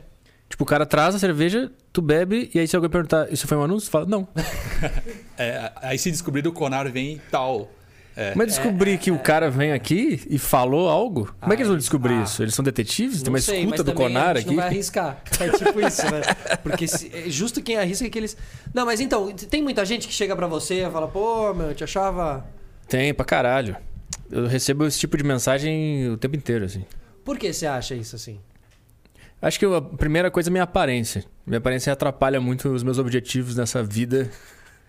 Porque eu tenho a aparência de um pau no cu, eu sei. Eu- tu me olha e tu pensa, esse cara é um pau no cu, esse cara é um merda. Esse cara ele vai pra Vila Mix e pega mina. Eu sei que essa é a vibe que eu passo. Mas aí quando eu começo a falar, o cara vê que eu não sou esse cara. Eu acho que dá uma aliviada. Mas acho que a primeira barreira é a minha aparência. Eu sei que ela. Mas você também não faz a menor questão de. De, de tentar ser um cara mais simpaticão por causa disso, assim, né? É que é difícil pro gaúcho ser simpático. A gente não sabe qual- o, que é, o que é ser simpático. Porque a, gente, a gente acha que a gente tá sendo. Mas a gente fala de um jeito grosso, sem querer. Inclusive, eu eu fiz uma turnê uma vez pelo Brasil e uma das cidades foi Porto Alegre. E tinha um cara que abriu o meu show, que é o Thiago Carvalho, que ele é mineiro. E ele nunca tinha ido pra Porto Alegre, né? Ele foi fazer o show comigo. Aí a gente tava lá almoçando num restaurante e ele viu a grosseria do, do gaúcho. Só que não é uma grosseria, é só. Ele viu, tipo, o garçom chegou e perguntou se ele queria beber alguma coisa, mas nem olhou no olho do cara. Ele, ele ficou olhando pra frente assim, quer beber alguma coisa? E o cara tava aqui sentado aqui. E ele falou, ah, eu quero uma coca. Ele só notou e foi embora, Aham. seguiu reto. E aí eu olhei pro cara e eu falei, viu como é que é aqui? Aham, E o cara tava como? O cara tava. O cara tinha ficado puto com o. Não, ele, ele ficou curioso. Porque eu Aham. falei, viu como é que é? Não é grosseria. O cara só quer. Ele não quer te atrapalhar. Ele quer saber o que tu quer beber, mas é isso. No, no Rio, tu vai pedir um negócio, o cara conta a história do Vasco. É uma loucura. É diferente. mas É que parece que é grosseria. Então eu sei que tem muito da. Muito do que eu falo parece que é uma grosseria. Mas não é. É porque o meu jeito de falar e de me expressar aqui é uma bosta. Eu sou filho de argentino, eu te entendo bem. ah, tu entende. Pra Sabe caramba, como é que é. Pra Sabe como caramba, é é. pra caramba. Durante muitos anos eu fiquei em choque na Argentina. Depois eu entendi. E também tem muita coisa que eu tenho eu sou inseguro. E aí isso pode parecer que é arrogância. Você é tímido também? Muito, Aham. demais. Então, é. Aí às vezes você chega meio quieto num lugar e. É. Né? E aí não combina com a minha aparência, né? Ser Uhum. tímido. O cara pensa que eu só não tô fazendo questão de falar com as pessoas e que eu tô achando que eu sou melhor que todo mundo. Isso eu já ouvi muito isso. Mas não, é porque eu, eu não. Eu, eu tô na minha aqui, eu não, eu não quero, sei lá, desculpa. Eu, eu sou sempre. Na deriva, eu passo o tempo inteiro pensando, cara, desculpa. Me dá vontade de, de, de, de sair do programa e falar, cara, desculpa, eu não sei o que eu tô fazendo, foi mal. Tá tudo bem, pode. Quer continuar o programa? Mas no Pode podcast, ficar. no podcast você não é esse cara. Na deriva? No Aderiva. É, é, no saco cheio você é 100%. É. Mas no Aderiva você, você é um ótimo ouvinte, né, cara? Eu, te falei isso já. Aham. Que Você, mano, de, de todos os podcasters, você é o melhor ouvinte que tem. Ah, inclusive uma moça de um jornal entrou em contato comigo porque tu fez uma. Eles fizeram um perfil teu lá e tu falou que o Aderiva tinha sido o melhor que tu tinha ido. É. É, ela entrou em contato comigo pra eu dar um depoimento sobre a, a entrevista, o Aderiva e tal. Que legal. E- Mas eu não sei até que ponto eu sou um bom ouvinte porque eu sou muito inseguro de falar alguma coisa e falar uma bosta e eu quero mais ouvir do que. Aí eu só faço perguntas. Eu não afirmo nada, não me posiciono. No Aderiva eu não me posiciono em nada, eu só faço perguntas. Fala aí e toca a E ficha. é, dá, dá pra ver que você tem esse método de. É, só que eu não sei se é um- uma técnica ou se é pura insegurança. Aham, não sabe se é um método ou se é. Não, cara, ma- mas insegurança, mano, lá no saco cheio você fala. É que eu tô sozinho, covardemente no meu quarto. Aí é fácil. É o twitteiro brabo, né? É, só Quando que. encontra na frente. É, eu falo, sou muito Um seu fã. doce. É, a minha vida inteira é assim. Eu acho que isso também causa um impacto, por exemplo, quando o cara me conhece na deriva e depois conhece o podcast Saco Cheio, o cara não entende porra nenhuma que tá acontecendo. E o contrário também, não. O meu público do podcast Saco Cheio teve um período pros caras entender que no deriva eu não vou ser aquele cara que eu sou no Saco Cheio. Existia um.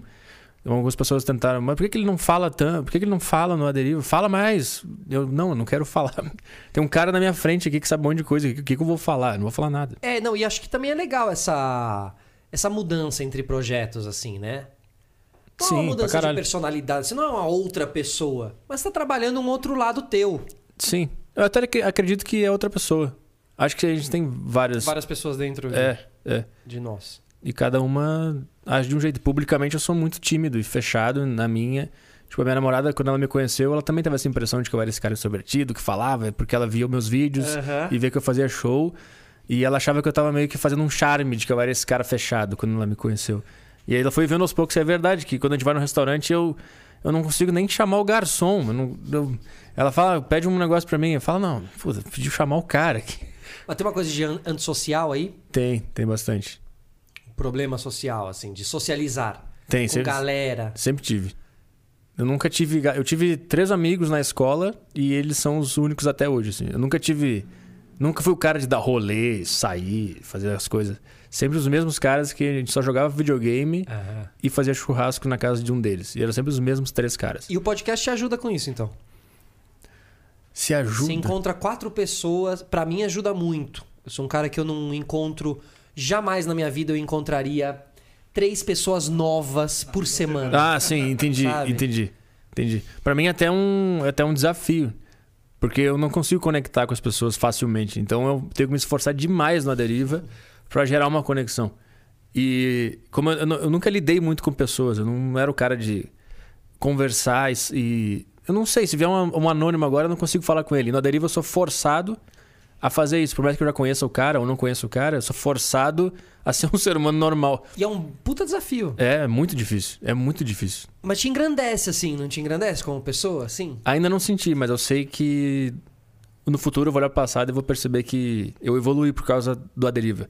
Mas hoje é só sofrimento e, e- e insegurança.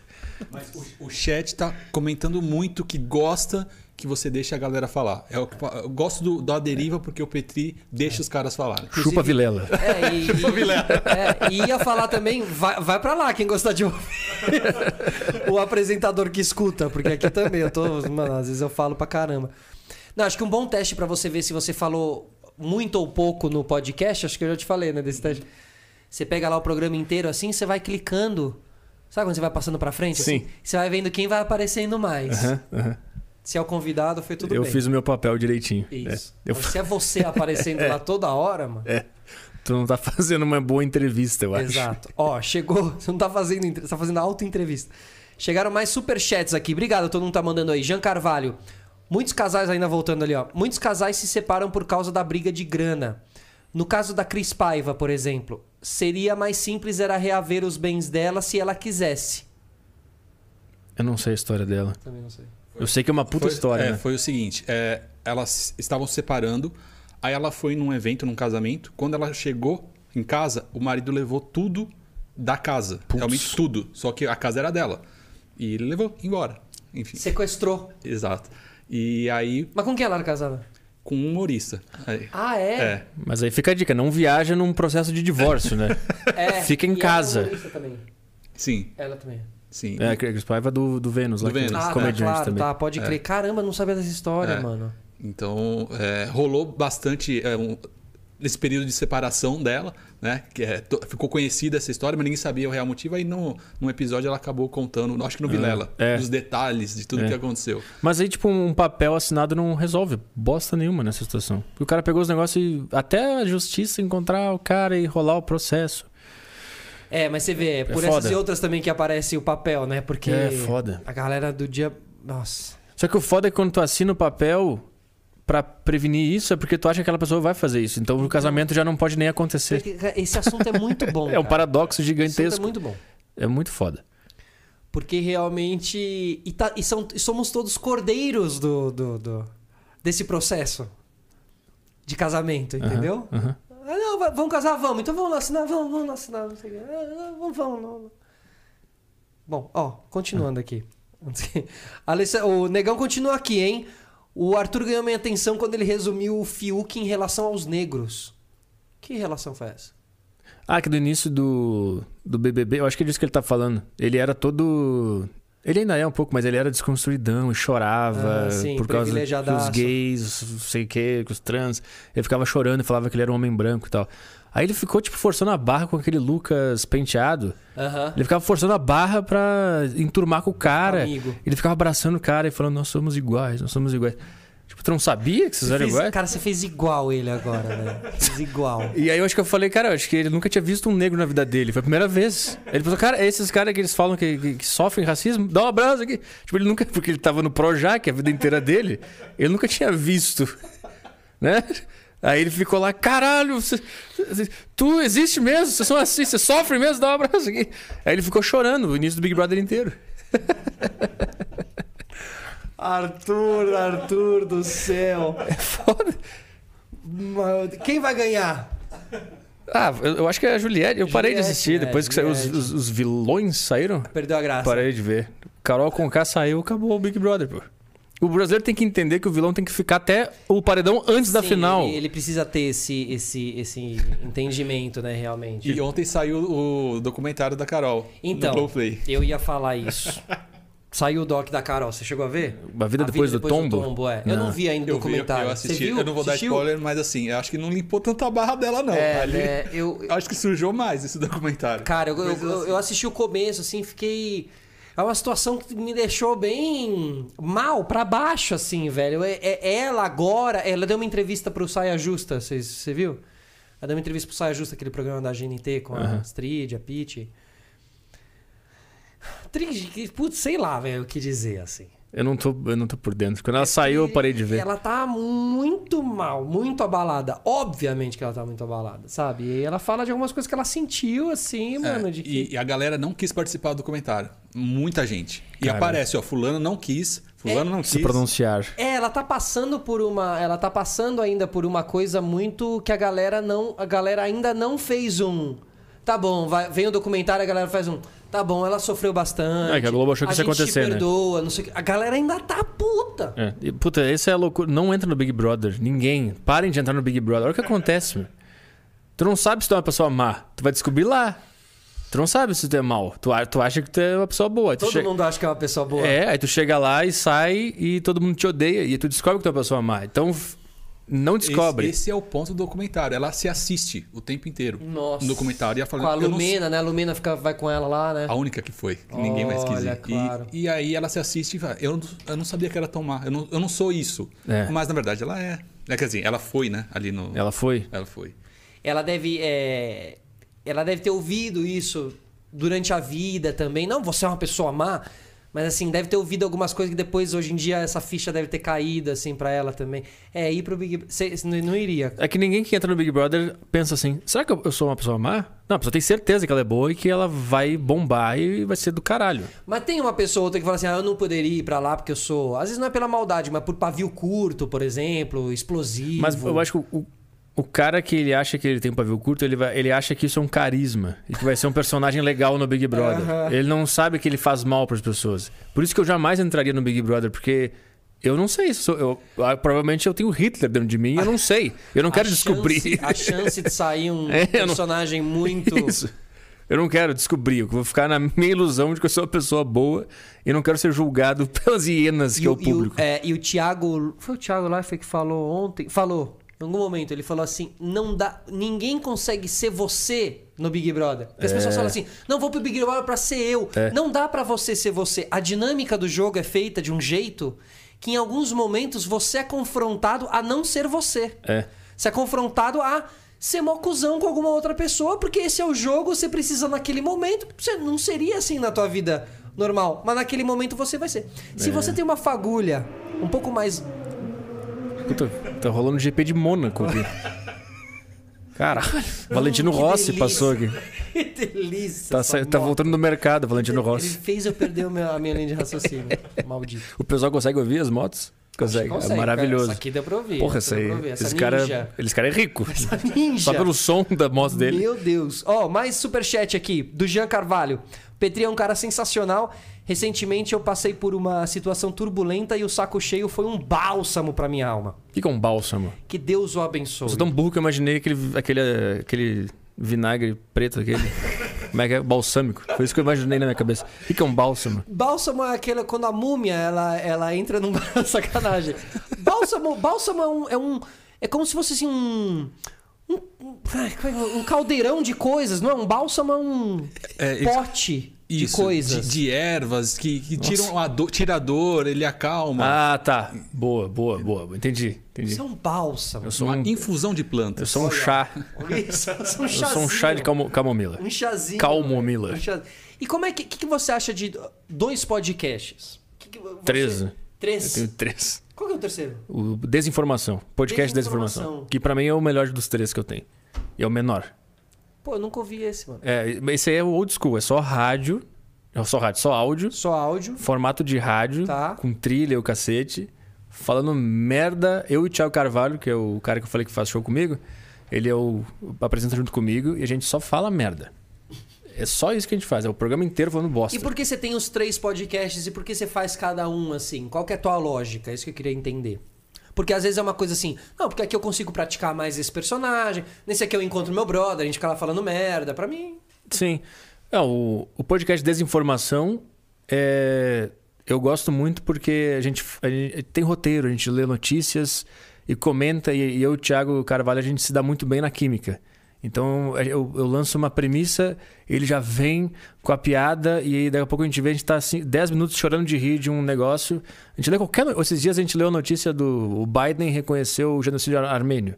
A gente começou a falar disso, daqui a pouco a gente tava cantando System of a Down, fazendo uma paródia do cara agradecendo o Biden por ter Toxicity. A gente começou a cantar. Esse sistema fadão é, É, descendência Armênia. E a gente ficou uns 5 minutos chorando de rir disso. Então, é, é o, um programa que eu sempre quis fazer, de falar merda, reagir aos fatos que estão acontecendo, falar abobrinha, e é, esse, é o, esse é o programa. E tem o fato de você estar com um brother e não precisar se preparar pra receber nenhum convidado toda semana, que isso também Isso, exige, também. né? Também. Então, pra mim, é o programa de comédia perfeito, desinformação, o meu sonho que eu sempre quis Demais. realizar tá rolando. O saco cheio para eu exercitar as minhas próprias ideias.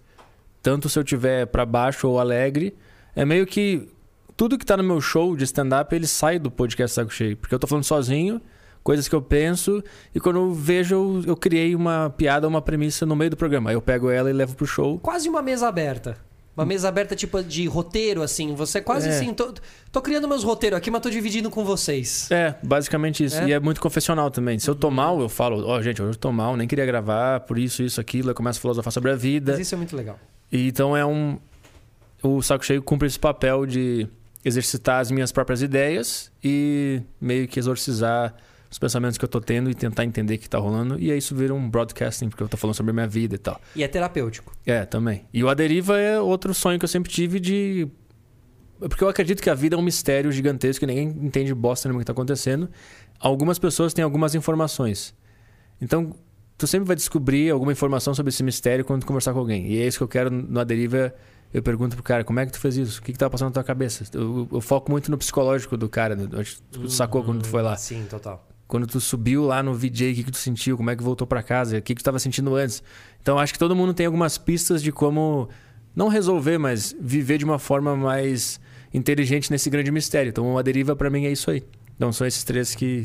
E cada um tem uma persona completamente diferente, né? Claro, porque acho que a, a galera também ainda tá entendendo que você pode ter o teu segundo podcast, teu, teu terceiro podcast. É. Um pode ser só de áudio, outro pode ter É. vídeo. Então, o... quando eu ouvia a rádio, por exemplo, eu tinha o cara que ele fazia um programa de manhã e de tarde ele tava num outro programa. Eu, de manhã ele fazia notícias e de tarde ele tava falando abobrinha no programa de humor. Total. E de noite ele tava falando de esporte. Então, no, no rádio era normal um cara apresentar vários programas. Isso. Era completamente normal. Radialista passa o dia fazendo, falando no microfone. É, e são programas diferentes.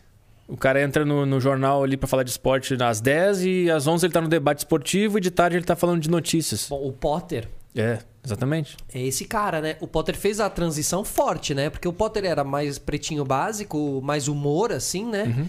É, e hoje em dia ele nem tá mais no pretinho básico, ele acabou de sair. pro inclusive, sala de redação. Dois, duas, duas semanas. É, é.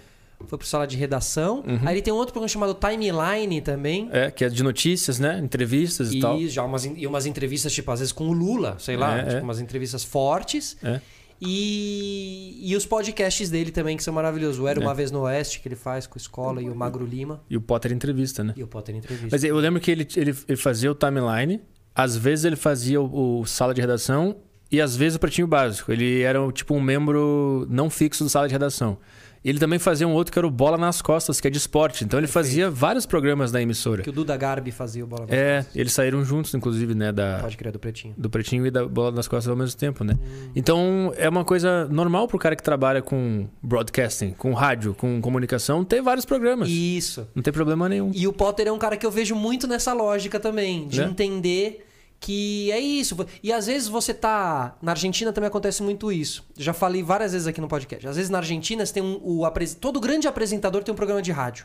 O cara é o Faustão, ele tem um programa de rádio. E aí é o seguinte: no domingo ele tá lá com a roupa que a emissora deu, de terno, pá, faz o programa, todas as câmeras. Na segunda de manhã, ele tá de boné, camiseta, na rádio, falando, É. descolar. Acho que Às da, vezes- da às vezes Atena, né? até- da Milton Neves, esses os caras fazem o dia isso. inteiro. Fazem do É. sofá deles, da casa deles, às vezes. Porque gostam, cara. Porque gostam de estar com o microfone na mão, mano. Não tem preguiça, assim. Não tem uma coisa também que o sucesso. Porque às vezes tem uma impressão de que porque eu virei grandão, agora eu, posso eu vou trabalhar menos. É, é. Inclusive, o meu site, o Saco Cheio TV, que é a plataforma de assinatura, né? Eu, eu tento seguir essa lógica. Tem uma grade de programação. Segundas e quartas é o Desinformação. Ah, boa. Na quinta-feira é o podcast solo do Thiago Carvalho, que faz comigo Desinformação. E na sexta é o meu programa. E eu boto também o A Deriva lá, sem os, os comerciais. Então, existe uma grade de programação, grade de programação. que vem do rádio também. E eu- então são tem dois tem um programa segunda e quarta que eu participo e tem o outro que é sexta que eu- é o outro programa que é meu também. Uhum. Então existe essa é possível qualquer pessoa que faz podcast hoje participar de vários e ter vários projetos. Isso é pensar, pensar em grade realmente, assim, cara. O, o canal de YouTube, ele já é um canalzinho pra você, entendeu? Você tem que pensar em grade, mano. Né? Né? Às vezes, às vezes você faz um outro, um, um outro. Não precisa ser podcast todos os dias. Você pode fazer uma outra, um outro tipo de projeto É. também, um outro tipo de podcast. E às vezes até o, o cara, o ouvinte, ele pode criar sua própria rádio, né? Ele pode, ah, às nove da manhã eu vou ouvir esse programa e meio-dia eu vou ouvir tal programa. Ele pode criar sua própria Sua própria. rádio, sua própria emissora. É, sua própria grade ali do dia, né? A programação dele no dia, ele vai, É. vai pingando de um pro outro. Porque, porque até hoje eu escuto rádio ainda, né? Eu acordo, a primeira coisa que eu faço é ligar meu rádio no aplicativo lá da. que eu consigo ouvir as rádios do você sul. ligava um radinho de pilha. Não, só não faço isso porque aqui vai pegar as estações de São Paulo, eu quero pegar Ah. lá do sul ainda, né? E aí eu acordo, a primeira coisa que eu faço, eu boto lá o velho que eu adoro ouvir de manhã, o Rogério Mendelski, jornalista clássico do sul. Legal. Boto. Quando a minha namorada dorme junto comigo, ela, ela odeia. ela fica, que, que esse cara de 31 anos, tatuado, que vai no- na academia, ouve um Muito velho de né? manhã? Não, e é muito velho ouvir rádio de manhã. E aí eu, eu desço e passo um café, ouvindo rádio. Eu ando com o celular aqui no bolso com o velho falando. Essa é a minha vida. E escuta, ele, o programa dele começa às 5 e meia e eu acordo às 6 e meia, às vezes 7. E eu, primeira coisa, eu ligo o cara e fico ouvindo. Aí às 11 eu já vou pra outra emissora que tem um programa de esporte que eu quero ouvir. Aí a uma eu vou pra Rádio Gaúcho pra ver sala de redação. Então eu passo o dia inteiro ouvindo rádio. Não, e não tem como uma pessoa que é apaixonada pro rádio não querer fazer um pouquinho disso aí também, cara. É, é maravilhoso. Eu não sei, tem uma magia específica no rádio que é difícil de explicar ainda. E esses radialistas gringos você acompanha também? Esses Howard Stern? O Hard Stern eu vejo os clipes, né? Às vezes eu, eu vejo algumas entrevistas completas que tem solta no YouTube, assim, mas aqui é. A rádio dele é por satélite, É. então você tem que assinar um bagulho dos Estados Unidos lá.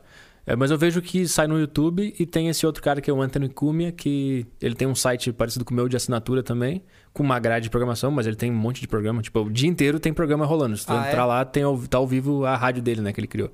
E aí eu assinei esses dias pra reassistir algumas coisas, pra ver como é que é o programa dele. Então, são esses dois caras que, que eu escuto. E o Bill. Bill O comediante? é, o Bill Burr? é comediante, né? É, o Bill Burr. Então, aqui lá eles têm uma, uma cultura de rádio muito foda. Todos esses caras fizeram rádio. O Bill Burr, ele fala que na universidade ele fazia rádio, ele fazia o, o turno da noite. Então, ele, ele fazia o turno da noite da rádio da universidade. Então, esse- então esses caras apro- a- aprenderam a improvisar porque eles tinham que sustentar um programa de rádio. Na madruga inteira lá no no ar. Facu. É, aí ele recebia telefonemas. E aí as pessoas xingavam ele. Então ele vem com. A, ele tem essa carga foda pra caralho. Que eles têm lá essa cultura de rádio foda, muito forte, né? Tem, eles têm acesso às coisas, né? Nesse sentido de ser um broadcaster pra eles é muito fácil. né? Nos valores das coisas, né? Também. Microfone, câmera e computador. E... É, eu acho que. Tipo, a universidade do cara tinha uma rádio que as pessoas podiam ouvir em casa. Pronto, Olha essa, essa diferença de cultura que, que tem lá. Queria eu que a rádio da minha facul tivesse alcance, assim. É, Era uma rádio interna, tinha que ficar falando da, da, da facul. a minha também, eu, eu- eu fazia uns programas na rádio da minha faculdade lá. Você fez rádio TV também? O, aquele curso paralelo, É. Eu fiz o. Eu não sei, lá no sul tinha um que era. Pra tu poder trabalhar na rádio, tu tinha que tirar o DRT de radialista. E conforme fosse a tua performance no curso, tu ganhava. Ah, tu pode ser apresentador, animador, locutor, não sei o quê. Mas se tu foi um pouquinho pior, tu não pode ser apresentador, você pode ser animador e locutor. Lá ah, tinha, é, tinha é. isso. Aí eu tirei o DRT com todas as qualificações, mas, mas o curso não serve pra nada. Tu fica lá vendo um cara falar abobrinha e aí tu ganha um DRT. Eu nunca fui buscar o DRT, eu só tenho. Tem um número ali só. É, nunca fui pegar carteirinha nem nada. E tem uma coisa muito burocrática, né? De tudo tu tem que ter uma, um DRT, um diploma pra fazer as coisas. E aí Pra, pra dublagem é super Tem que ser- exigido. tem que ter curso de DRT. teatro, né? É. O. Eu fiz também alguma. Já um teste ou outro, assim, uma coisa ou outra que eles exigiam o, R, o DRT. Mas na maioria das coisas não. Eles não chegam a te pedir realmente ali, não. É. Você tem DRT? Tem. Ah, mas beleza também. Se o cara quer, Você quer que pode tu tirar faça... o DRT também depois de um certo tempo de, de trampo. É, mas como é que tu trabalha se tem que ter o DRT, né? Então, eles, basicamente, eles oficializam que tu passou por baixo do sistema. Tá, Sim. toma, vai, toma, sabe? Tá, você me enganou É. por dois anos, agora toma. vai, faz- pode faz trabalhar verdade, aí. Tá legal agora. Não vou mais te multar. É muito isso. vai. Pode crer, mano. Você participa de edição de alguma coisa? Como assim? Edita, você edita seus podcasts? Ah, não, eu. É que eu faço. Puta, eu uso esse, esse telefone aqui, né? Pra eu, fazer eu, o- eu gravo o vídeo Grava aqui. no vídeo aí, Eu gravo o áudio no meu computador, depois eu jogo. O vídeo sabe, pra dentro do computador. E eu sincronizo. E aí eu mando pro cara, que é o Bruno, que trabalha comigo. Aí ele posta e faz os cortes. Que aí ele posta inteiro no teu site. É, no meu eu mesmo posto inteiro, Tá. porque já tá comigo. Ele posta no meu canal do cortes no YouTube canal do a, a primeira meia hora do podcast e os, os cortes ele bota lá. Mas antigamente eu fazia tudo, né? A- Logo no começo você fazia tudo. É, eu sincronizava o vídeo, postava, fazia corte. E meus cortes não eram frequentes, né? Porque eu não conseguia dar conta de tudo. Aí eu contratei o cara e aí ele, ele toma conta de tudo e faz. Sabe que tem um cara que me serviu muito de base pra eu fazer meu podcast? Logo no começo, ele chama Brian Rose. Brian Rose. Ele é um podcaster americano. Ele não é muito grande assim, mas ele é, ele é ele não é americano, acho que ele é inglês. Chama London Real, o podcast dele. London Real. E, mano, é um. É inclusive de poltronas, o dele também é de poltronas, mas é frente a frente, assim. É, numa sala bem grande, com uma bandeira da, da Grã-Bretanha e tal. E ele, ele é muito legal porque ele também tem curso de podcast e tal. Ele é um cara legal que me incentivou muito a fazer meu podcast. Mas ele mudou a onda dele. Ele começou a entrevistar uns caras mais. é, reacionários não é a palavra, mas é uns caras. Tipo o aquele Alex Jones. Uhum, maravilhoso. Do- sabe? Maravilhoso. Maravilhoso. Ele, ele, ele, ele entrevistou o Alex Jones e derrubaram a entrevista dele com Ah, Alex Jones. sempre que o Alex Jones participa de alguma coisa, derrubam. Esse cara é muito perseguido. E acho que derrubaram e acho que ele também. Eu queria falar um pouquinho com você, que é, ele passou todo o conteúdo dele pro site. Privado dele? É. Tipo, meio que não tem mais o canal dele no YouTube, ele não sobe mais as entrevistas no YouTube, tá tudo no site, porque junto com o Alex Jones, ele entrou nessa onda da, da briga Política. Política Uhum. e contra esses grandes servidores de internet e blá blá blá, que você acaba sendo. Você acaba dando tua vida na mão dele. O exercício é mais ou menos assim: se amanhã você acordar e não tiver mais o YouTube, Fudeu. o que será É. de você, dono de canal? Exato, exato. E quando você vai pra uma plataforma independente, Aí é- é- é- existe. O funil é mais embaixo, né? você tá protegendo o teu É. conteúdo, digamos É, assim. o pessoal pode ir no sistema de pagamento e reclamar. Tá. Mas aí tu vai sempre vai achar uma alternativa. Se- Sempre vai ter uma empresa menor que pode fazer intermediação de pagamento, um servidor. Porque eles podem ir em cima do servidor também, né? A galera que, que cancela é uma praga na humanidade. Eles vão atrás de tudo que, que puder pra Mesmo, fuder. mesmo estando no teu site, pode ser que um dia chegue lá e apagaram tudo? Não apagaram tudo, não, mas, por exemplo, tem o cara que é o Dave Rubin, eu acho que é. Que ele fazia podcast com o Jordan Peterson. E aí, eu acho que. Não sei se foi com ele que isso aconteceu, mas com algum desses caras aconteceu do público, a- além de tentar censurar o cara no YouTube, pressionar o YouTube pra derrubar o canal do cara, foram atrás dos meios de, paga, de intermediação de pagamento. Entendi. Então, se, tipo, se quem Você vai faz. o- Mercado Pago lá, aqueles É. negócios, e falou, meu, É, tu tá Ei, apoiando o tá nazista apoiando- aqui. E aí o cara nem quer saber o que aconteceu. Ele só vai cancelar o teu servidor. Falar, ó, procura outro. Aí ele vai ter sempre. O o buraco é mais embaixo, né? No YouTube é muito fácil de censurar. Não é que, tipo assim, tu fica um pouco mais protegido. Tu vai criando camadas de proteção contra os canceladores. Vai criando camadas. E quando eu criei o Saco Cheio TV, um foi porque eu entendi que o meu nicho é muito específico e eu nunca vou bombar a ponto de conseguir me sustentar. Eu sei que o meu conteúdo é perigoso no termo cômico da palavra, não perigoso que eu estou fazendo apologia a nada, mas ele é perigoso porque eu, eh, tento ver onde é que está o limite das coisas, falo um absurdo aqui, rio ali e tal. Ele é um dos elementos mais que go- desbocado, assim, tipo... é porque eu gosto de dar a palavra perigosa, porque o elemento que eu gosto na comédia é quando É é, perigoso. perigo, uhum. Quando o cara começa um assunto e eu vejo que ele tá indo pra um assunto perigoso, aí eu, é eu que fixo. você adora. Que eu quero ver como é que ele vai resolver isso.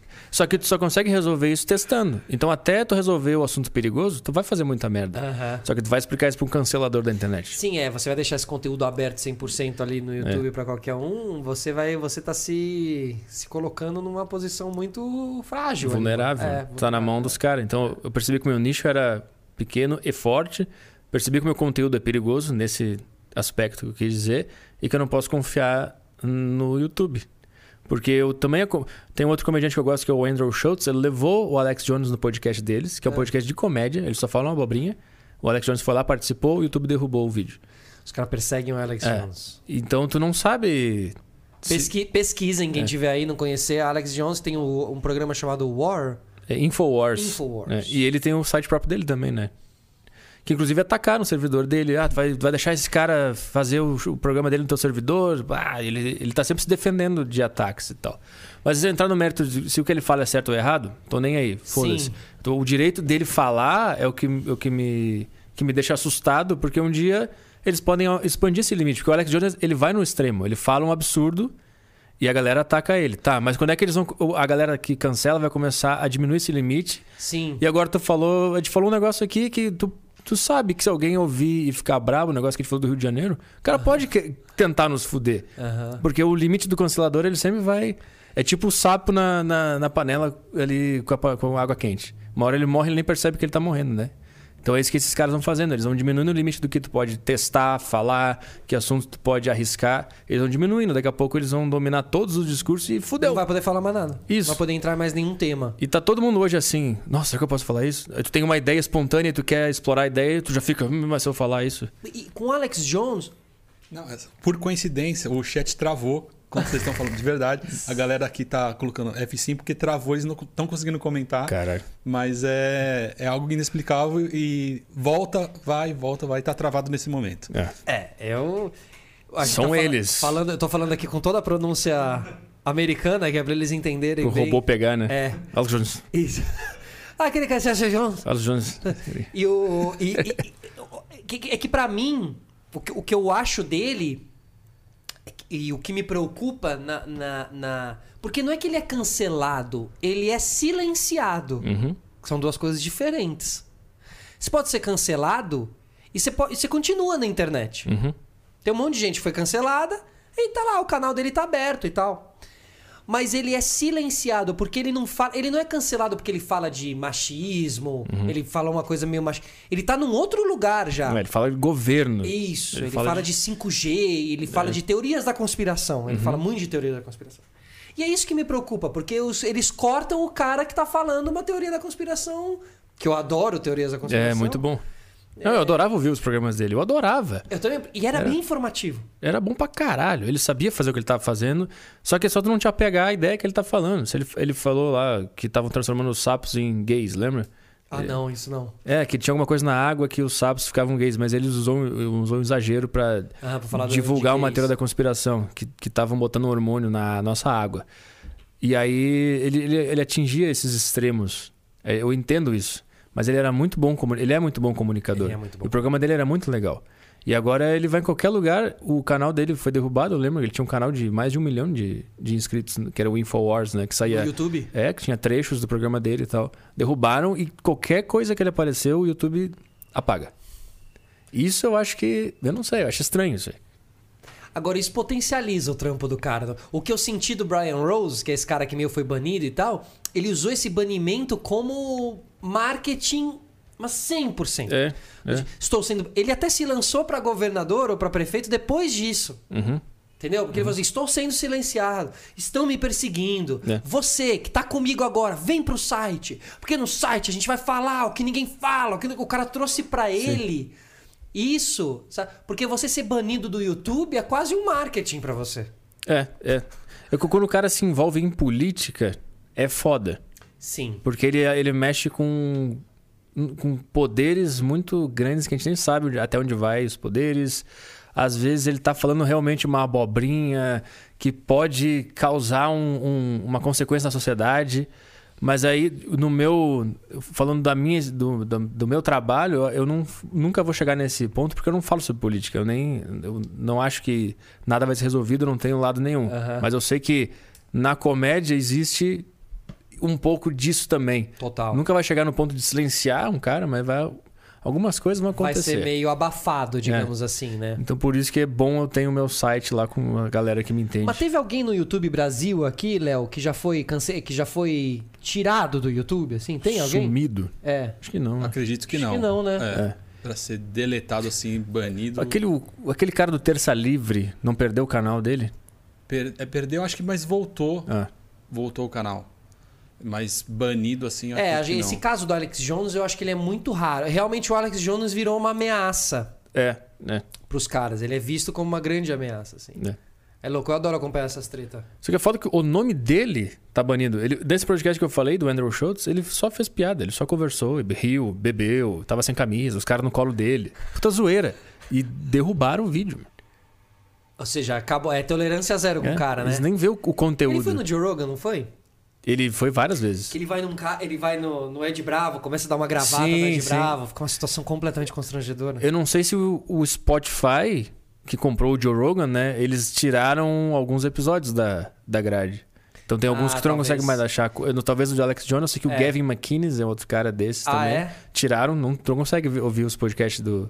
E o do Joe Joe Rogan, que virou o maior defensor anti-vacina dos Estados Unidos? Eu não sei até que ponto isso é manipulação das notícias, porque eu não vi Tá. o clipe inteiro. Tá. Mas eu sei que ele tem a vertente de se tu se alimenta bem, se tu toma, eh, toma vitaminas se exercita se, e tá bem com a tua saúde, não se preocupa. Eu sei que essa é a ideia dele. Aham. É que ele é esse cara mais. Tanto que o logo dele lá, um negócio de terceiro olho, ele tem um terceiro olho Aham, ali. aham. Né? Ele é. Assim, Ele falou, eu acho que ele falou, se você tem 20 anos e tá saudável, você não precisa tomar. Eu acho que foi Ah, isso que é, ele falou. por aí, né? tá. É, não é tipo assim, ninguém toma porque é uma Ah. conspiração. É, eu- a, a nota que eu vi era tipo assim: a principal voz dos Estados Unidos agora contra a vacina é Joe Rogan. Aí eu, puta, João. Eu, eu vi o clipe que botaram na notícia que ele é cortado, né? Tem 15 segundos. E o que ele fala nesse clipe é: se você é saudável e é jovem, você não precisa tomar, eu não vou tomar. É isso que ele falou, né? Ele não falou que é uma conspiração da China e tal, que já seria o extremo, né? Mas sei lá, mano, não sei até que ponto o cara pode falar isso ou não. Eu acho que tinha que deixa falar. mano. Eu sei que ele pode influenciar alguém, mas aí eu não sei. Aí a gente vai ficar tendo que cuidar da infância de cada um. Porque se o cara ouve o Joe Rogan e pensa, "Ah, então eu não vou tomar vacina, porque ele não teve pai presente, nem mãe. então a gente vai calar o, o direito do cara de falar algo porque as pessoas são influenciáveis. Você acha que lá, lá tem mais liberdade pra esse tipo de coisa? Pois- Acho que uma frase dessa lá e uma frase dessa aqui repercutem de maneiras diferentes, assim? Eu acho que é igual, né? É igual? Eu acho que é igual. Eu acho que os caras ficam brabo igual com. Tipo, essas pessoas ficam muito brabas com as- o pessoal de direita hoje, né? Que fala, Uhum. que diz que o Covid não existe, e a direita fica braba com a esquerda porque acredita que existe. E lá também tá acontecendo isso. Acho que é a mesma coisa. Acho que é a mesma reação, ação e reação, acho que é a mesma. É, é, é, é. Realmente. Eu não sei, eu acho que. A, a, sabe qual, pra mim, sabe qual é a grande diferença entre lá e aqui? É que lá você tem. ah, você tem mais chances da tua vida não acabar a partir de uma frase dessas. Sim. Porque é tudo Sim. mais organizado na, na tua vida. Vamos supor, o Joe Rogan. Se o Joe Rogan ele é cancelado e o programa dele acaba, ele consegue comer até o final da vida dele. Comer, ele consegue ter dinheiro pra botar comida na mesa dele. Sim, é, é porque, é porque ele não tá no meio da caminhada, ele já chegou no, ele já chegou no Sim. topo, né? Mas mesmo o, o- talvez um americano que esteja na caminhada média Uhum. é diferente de um brasileiro que tá na caminhada média da sua profissão. E aí é cancelado. Porque o meu medo dos cancelados não é agora. Agora o cara foi cancelado há um ano, ok, ele tá lidando ainda com questões mentais e tal. A questão é daqui 15 anos o cancelado, daqui 20 anos o cancelado. Se o, se o cara que fica. Se o cara fica mais velho, tendo trabalhado a vida inteira e não consegue nem, nem conseguir sustento, conseguir uma maneira de ganhar dinheiro. O que eu quero dizer é como funciona a vida lá e como funciona a vida aqui. Ah, sim, aqui a miséria é muito mais. Aqui o cancelamento presente, acaba né? com a tua vida. E lá o cancelamento pode não acabar com a tua vida. Você vai ter sido cancelado, daqui a pouco você consegue um outro emprego. Daqui a pouco você consegue. A não ser que você tenha matado alguém. O cancelamento, né? Tem vários Aham. tipos de cancelamento. Porque tu falou alguma coisa. né? Falou alguma coisa que também não seja alguma coisa, uma babaquice muito grande, assim. Se posicionou com relação ao teu posicionamento político ou teu posicionamento de, Da, da, da vacina. da vacina ali. É delicado esse tema também. Mas vai, se ele falou ali, se você é jovem, até os 20 anos, não sei o quê, é o ponto de vista dele. Não concordo, mas é o ponto de vista dele. Não acho que isso vai acabar com a vida dele. Se fosse um cara que estivesse no meio da caminhada e falasse a mesma coisa que ele falou. Aqui o cara não ia conseguir nem, mano, ele não ia conseguir nunca mais ganhar um centavo, basicamente. E, tu, e tu acha que lá ele conseguia se manter em pé? Mas porque tem público? Não, não artisticamente eu tô falando, financeiramente. Ah, ele consegue vai- arrumar um emprego na lanchonete. entendi, Isso, entendi. Isso, isso, isso, isso. Entendi. Acho que aqui o cara não consegue nem mais um emprego na lanchonete. Vão virar e vão falar assim: você é aquele cara lá, mano. Eu vi você lá, mano, no Flow, É, você falou um falando absurdo, lá, não né? sei o quê. É. Sei lá, tô viajando aqui, mas eu tenho um pouco essa impressão. Então lá existe sim uma liberdade maior, porque você tá um pouco mais garantido. Aqui a galera tá com medo, mano. É. Pô, trabalho há um tempão, faço um trabalho super não sei o quê, deixa eu tomar muito cuidado com o que eu falo. É. é. Porque Isso se é for foda. cancelado, 20 anos são jogados no lixo. Isso é uma merda pra criatividade da, da população. Porque toda ideia, ela inicia uma merda. Toda ideia, ela, ela é uma bosta no início. E se tu começar a criar esse, essa cultura de medo, o cara tem uma ideia, que ela, ele sabe que é uma ideia que ainda tá. Ela tá sendo Crua. nutrida, ela tá crua. Ele sabe disso. Só que ele já vai pensar, puta, nem vou falar isso aqui, porque É vai dar uma isso. merda. É isso. E, tu vai, e se tu amplia isso em larga escala, vai criar uma geração de pessoas sem criatividade nenhuma. Mas a gente já tá criando. É, A gente já tá criando. é. Exatamente. Já tá rolando. Eu vejo isso como, por experiência dos meus vídeos, quando eles viralizam. eu vejo a, a reação de alguma parte das pessoas que chegam de paraquedas no meu conteúdo e não entendem, na, não entendem nada do que está acontecendo. Te vem pela primeira vez É. naquele corte. É, e aí o cara já. Ah, que absurdo isso aí, esse cara não sei o quê. E isso é uma forma. Tipo, eu acho que isso é um embrião de um cancelador, né? Quando ele vê alguém falando alguma coisa e já vai parte com agressividade pro, com, pro cara. Um cara que não tem uma cabeça no lugar e sabe o que ele tá fazendo, ele já se assusta e pensa, pô, não vou pensar mais em nada na minha vida. É. Vou falar só o senso comum e eu vou passar na minha vida impune até o final, quietinho na minha. E ninguém mais vai arriscar ideia nenhuma, ninguém vai arriscar nada, ninguém vai fazer mais nada com medo de. Que nem devia ter medo desses caras, velho. Só uns caras no Twitter enchendo o saco. Mas é que eles têm o poder de acabar com a tua vida. É. Eles têm o poder de acabar com a comida na tua mesa. É, porque eles vão no. Porque a consequência é essa. Por isso que eu tô falando. Tô falando em consequência. É. Tô falando. Por isso que eu falei daqui 15 anos. A consequência disso, a derrocada que começou em 2020 e foi 2021, 2022. Em 2030 essa pessoa vai estar esquecida, mas a pessoa não vai conseguir não sei o quê. Sei lá, mano. Agora, muita gente falou sobre o cancelamento do cancelamento, né? Que por causa desse BBB, as É. pessoas também deram um passo pra trás no cancelamento. entenderam- Assim, falaram, Pera, a gente tá é. indo longe demais também. É. Por causa da Lumene e tal. Mas tu vê que o cancelamento continua. Continua. As pessoas cancelaram a Carol Conká. Uhum. É a mesma coisa. Só inverteu os lados agora. A, a atitude é a mesma ainda. Tu tinha que só ver ela, eliminar ela do programa e deu. Não precisava ter documentário, não precisa ter nada. Deixa ela fazer show. Para de. Pra, pra que destruir a vida da pessoa porque ela foi má durante dois meses no programa? Tudo bem, ela pode, né? Talvez ela seja também um pouco mais. Mas, cara, uma coisa. Uma coisa, uma coisa, outra coisa, outra coisa. Não... Ah. E qual é o problema de ser mal às vezes? Todo mundo é mal às vezes. Sim, eu também não- não acho que ela é também uma. Cara, já vi muita gente muito mais má que o público não chegou nem perto. Às vezes vai um assassino lá na entrevista pro Cabrini e o público não chega nem perto É, é de sofrer o que sofrem com a Carol com K É. no é BBB numa segunda-feira. É. Entendeu? É. O Nego Di recebeu uma ameaça de morte. Então, tipo assim. Por quê? Né? Porque o cara né? foi mal num programa. É, exato. E se a Carol ela foi má ali e tal, foi escrota com. Mas. Por que, que isso pauta a tua energia mental? Esse, é- esse é o meu questionamento. Isso, pronto. Por que, que é- esse é o assunto que passa na tua cabeça e tu cria um objetivo de comentar no negócio dela e eu não quero que ela faça show, que absurdo, tá dando voz pra. Esquece! É, mas é que ess- essas atitudes falam muito mais. Essas pessoas estão falando muito mais sobre elas do que sobre a Carol com K, né? Sim, sim, com certeza. Quando tá lá, não sei o quê, tá muito mais sobre você. É, e dá muito medo de ver o tipo de gente que existe por aí quando tu vê a reação e reação. Tipo assim, que tu tinha uma maldade que era a Carol Conká no programa. E aí tu descobriu que existe um monte de maldade porque ameaçaram a filha dela, as pessoas querem acabar com a carreira dela. Aí tu vê que a maldade não para só na pessoa que foi má. A maldade segue nas pessoas que tentam combater o mal. Então tu vê que é uma. É uma é- todo mundo é muito mal. E aí tu fica, caralho, que medo dessa porra, meu. Não vou falar mais nada na o minha Twitter vida. é a meu. maior vitrine disso aí, né? É. Você entra no É. Twitter, você vê. Você colocar uma hashtag ali, sei lá, alguém que esteja odiado no- na semana passada no BBB, você coloca o nome dessa pessoa no Twitter, mas a galera, tipo assim, realmente querendo ameaçando de morte. Que nojo dessa pessoa, Isso. como é que Botando pode? a foto da, as fotos da filha da Poca. Amor de Meu Deus. Tadinha. Meu, que isso. Não dá. É, Puta, desesperança total na humanidade. Você não entraria nunca. Jamais, jamais. Eu não, eu não confio em mim. Eu não sei o que que ia dar. eu não sei se eu ficasse quieto num canto e eu achar que eu era psicopata ou se eu às vezes tu fala uma coisa e tu nem percebe que tu foi grosso ou que tu falou alguma cagada. Eu não, eu não quero me expor. a- E também tu vê as pessoas que julgam, as pessoas que estão no Big Brother. Eu não quero, eu não quero ser julgado por essas pessoas. gente, eu não né? quero me expor. a- Quero, né? Eu tô, eu tô de boa. Eu, eu não sei, eu acho que o cara que entra no Big Brother, ele tem muita confiança que ele vai ser o cara da galera. E que as Sim. pessoas vão gostar dele. Sim.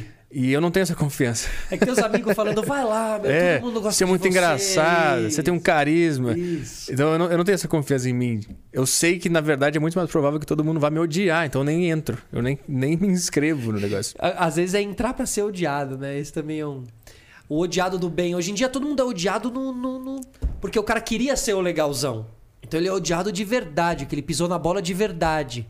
Agora o Pedro de Lara, Ah, ele já entra no. no mau humor, ele já vira carismático. É quase, Ah. o, quase o que tá passando o Fiuk. Aham, aham. Que tá virando um mau humor carismático, assim. Tá Sim? Tá sim. um- Sim.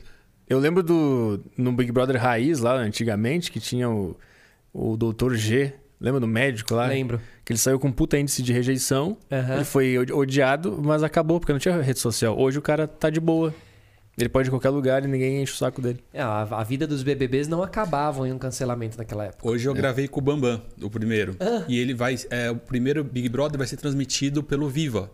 Putz, E ele vai ser cancelado. Então, o Bambam quer fazer uma live pra, pra comentar como era daquela época e o que seria hoje. Aham. Porque é outro mundo. Ele falou, Não, é outro mundo. Ah, vão dizer que ele sexualizou a boneca. Exato. Com certeza vão dizer. Cultura do estupro. Ele fez a Maria Eugênia pra ficar beijando ela sem o consentimento da Maria Eugênia. Com certeza vão falar isso. Putz, se fudeu, A Bambam. Maria Eugênia vai aparecer em um jornal. É, chorando. Falando que foi. É, Eu não dei consentimento, eu não podia nem falar. Horror. o... Não, tem um vídeo que viralizou do alemão, né? Do Diego Alemão. Que ele fala, vai chupar minha rola. Mas é muito bom porque a mulher fala, ah, seu filho é da puta. Ah, vai chupar minha rola. Ela, tem, ela também já não. É. num, os, as, as, o significado das coisas, os, passava esse tipo de frase ele passava batido naquela época assim ele entrava no coisa do xingamento Ah. hoje em dia ele entra no negócio do do, Do que significa. é do ipsis litris do negócio É, mesmo mas eu assim. acho que as pessoas eram mais fortes no passado também. Porque a, a mulher que discute com o alemão, em nenhum momento ela chora, ela para e se faz de vítima. Ela xinga o cara de volta. Um cara, um alemão de dois metros de altura. Ela xinga de volta. O cara fala, chupa minha rola, vai ser filho da puta. Ela, ela se mostrou uma pessoa forte, realmente independente, como as pessoas lutam ser hoje empoderada. Ela foi, quando o cara falou aquilo, ela respondeu e ficou por essas. É por isso que assistam o BBB1, porque que vai passar aí e tal. Porque é legal ver esse mundo antigo, assim. Você tem, você tem mundo antigo já, né? Mas você tem informações pra tirar dali, você tem ensinamentos. Algumas coisas mudaram, algumas coisas mudaram porque precisava, algumas coisas mudaram pra melhor. Mas também é interessante observar que talvez é, psicologicamente as pessoas como um todo talvez fossem um pouco mais fortes. Sim, é com certeza. Posso estar, sei lá, se o Bruno Formiga tivesse aqui, ele ia me chamar de saudosista, não sei o quê. Não passa por aí. Eu acho que passa por um outro lugar, passa por tecnologia, por rede social, fragilidade, a rede social como- expondo tuas fragilidades, te deixando mais frágil. E a não rede social e um ciclo menor de amigos e de contatos te deixava também um pouco mais. Mais seguro e mais forte, Aham, né? aham. Filtro também. Filtro cagou tudo também.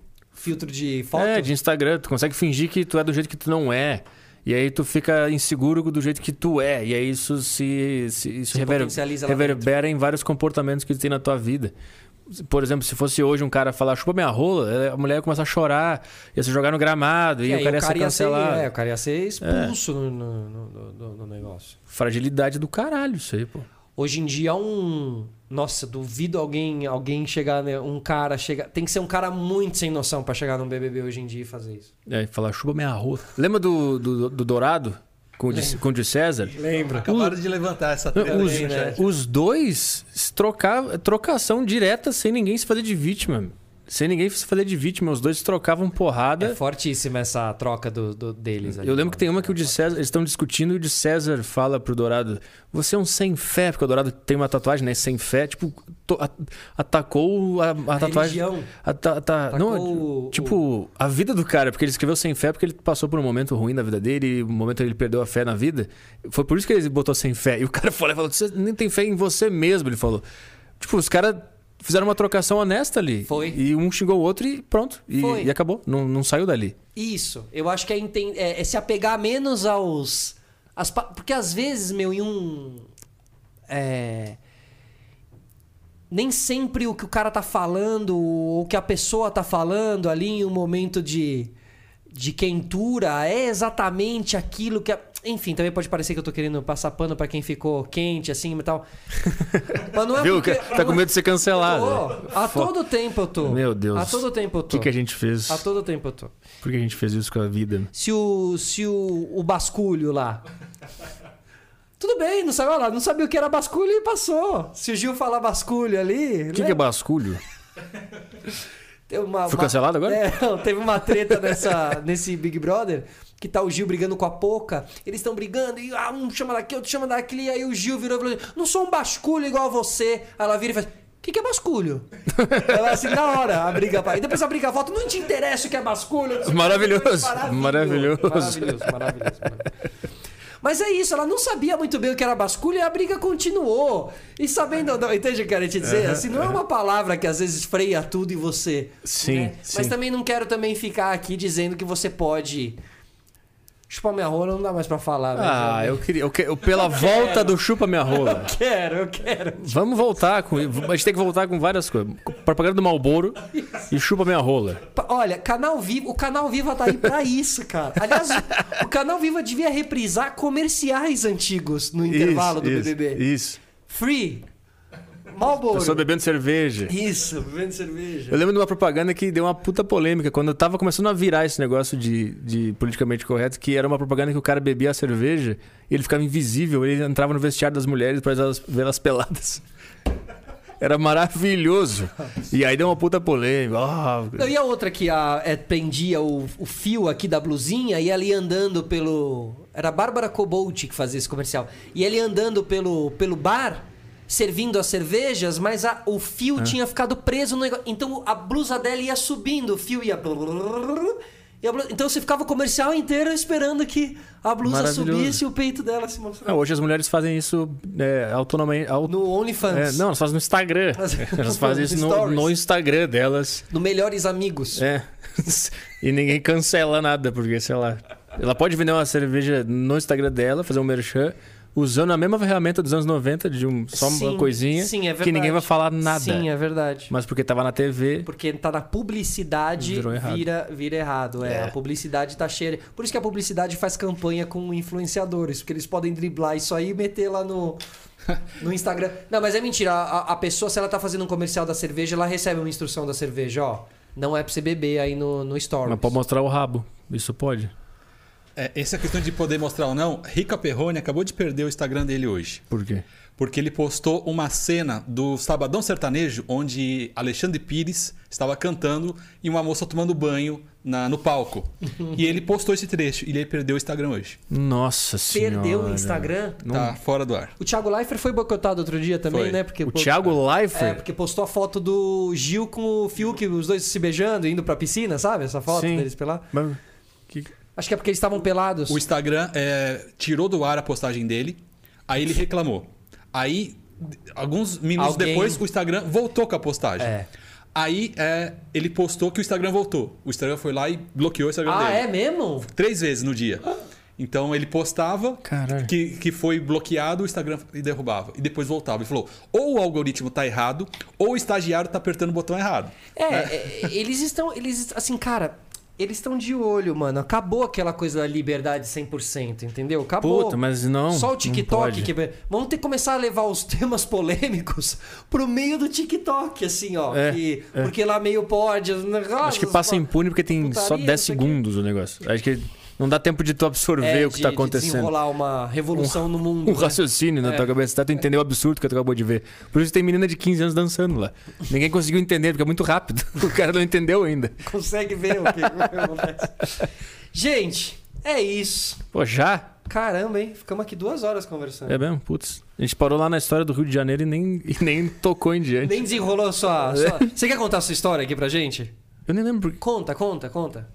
Eu acho que era do Pretinho Básico, né? É, eu tava é, no Rio de Janeiro. Ah, eu tava casado com o demônio no Rio de Janeiro. E. Mas tava casado mesmo? Ah, eu, eu digo casado Tá, porque a entendi, gente tava entendi, entendi. namorando e. Tá, mas não é numa coisa figurativa, assim. Você estava com uma pessoa mesmo. É, tava morando na, mesma casa, pra mim era. Eu digo casado, porque é a mesma coisa, né? Era uma namorada que a gente morou junto no Rio de Janeiro, a gente foi estudar teatro no Rio de Janeiro. E aí eu lembro que o Pretinho Básico lançou aquele concurso pra descobrir o novo integrante, descobrir não, achar um novo integrante. E alguém me mandou na, na minha página do Facebook, alguma coisa assim, e aí eu me inscrevi, achando que não ia dar em nada, né? Só me inscrevi. E aí num dia, numa quarta de manhã, 10 da manhã, meu telefone toca. Acho que era 9, 8 e meia, porque a gente tava acordando.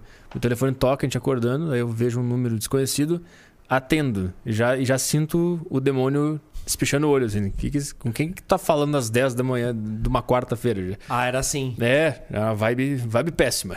Vibe horrível. E aí eu já atendi, a mulher falou: ah, aqui é da RBS, tu passou na pra próxima fase do Pretinho Básico. E é, tal dia tu tem que vir pra cá, que ia ter um show lá no teatro que eu ia fazer stand-up cinco minutos, né? Participar do concurso. Eu não consegui nem sorrir, porque eu já sabia que eu ia ter que explicar pra ela o que aconteceu e ela ia ficar braba. Eu não sabia por quê, mas eu sabia que ela ia ficar. Você não podia sorrir pra ela não achar que você tava gostando da situação. É, de gostando de algo que não envolvia ela. Entendeu? Aí ela falou, eu só desliguei e fiz assim. Agora vamos brigar, né? Aí ela perguntou, quem era? O que, que eu. Sabe daquele jeito assim? Aham. Já, já teve vivido algo parecido, né? Todos já vivemos. Aí eu falei, ah, ligaram lá do Pretinho Básico que eu passei pro concurso e. Eu não, eu não tinha falado que eu tinha me inscrito, né? Porque eu achei que nem ia dar em nada, fiquei, guardei pra mim aquilo. Aí eu falei, ah, passei no concurso e dia tal eu vou ter que ir pra Porto Alegre me apresentar.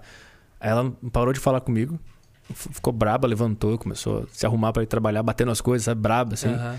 Aí eu fiz o almoço e aí a gente sentou pra comer em silêncio. Naquele silêncio assim que tu não sabe nem o que tá acontecendo. Porque eu tava nervoso porque eu tinha passado. E eu comecei a pensar, que porra eu vou fazer? O que, que eu vou fazer lá? O que, que eu vou falar? Tava nervoso por causa disso, nervoso por causa da vibe ruim que tava rolando no apartamento, que era uma kitnet. A gente não Não tinha pra onde ir. É, não tinha nem Tinha pra onde fugir. Só dava pra pular né, pela janela e morrer. Era a única alternativa que dava pra fazer naquele momento. E aí eu, eu tentei comer um pedaço de frango e comecei a passar mal de nervoso. Aí eu botei a mão na cabeça assim e falei, putz, tô passando mal. Aí ela falou assim, eu nunca vou me esquecer dessa frase. Ela falou, se era pra ficar assim, nem devia ter te inscrito então. Nossa, ela acabou com você. Acabou. Aí eu fiquei, eu falei, eu, eu acho que eu só pensei, caralho, que absurdo é esse que tá acontecendo. A, a, a parte do meu cérebro que ainda tinha uma honra, né? Ela só, que absurdo, tu, vai, tu vai aguentar isso? Que absurdo é esse? Que acabou de acontecer aqui e tu vai seguir, vai ficar de boa com isso? Eu só fiquei mal, aí ela levantou, ela comeu, levantou. Eu acho que a gente discutiu um pouco alguma coisa, tentando falar, eu nem sabia o que ia passar, eu só me inscrevi no negócio. Ah, porque- ela começou a falar, ah, tu quer, tu quer ir embora pra Porto Alegre, devia ter me falado antes. Que ela achou que eu me inscrevi no concurso pra ir embora dela É, e uma- ir pra um Porto álibi. Alegre. É. Um álibi. Isso. E ela bateu a porta e foi embora, né? Braba pro trabalho. Aí de noite ela voltou, reconheceu pelo menos, né, que tinha feito uma cagada. A gente conversou e ficou tudo de, de, de boa. Mas essa história é maravilhosa. Aí eu, aí eu fui pra Porto Alegre, acho que foi um mês, dois meses depois, né, que eu tava no Rio, fui pra Porto Alegre participar do concurso e não passei. foi isso. Aí eu fiz Mas cinco. o relacionamento continuou? Não, não. A Mas gente, terminou quando? a gente voltou, a gente tá- morou no Rio uns cinco meses, a gente voltou pra Porto Alegre, ficou mais um tempo. Eu lembro que era muito ruim o relacionamento. Era horrível. Eu lembro que quando a gente voltou pra Porto Alegre, eu falei, ah, então já que a gente não vai mais estudar teatro no Rio de Janeiro, que a gente foi. Vocês foram fazer isso lá? É, então eu vou voltar pra faculdade de jornalismo, né? Eu lembro que ela ficou braba, ela falou. Eu sei que tu vai pra faculdade pra ficar conversando com as tuas coleguinhas. Caralho, imagina se tu fala isso pra uma mulher, tipo, a mulher fala, eu quero ir estudar pra faculdade, tu fala, eu sei que tu quer pra faculdade, pra dar essa buceta, essa vagabunda. Imagina se tu fala isso pra ela.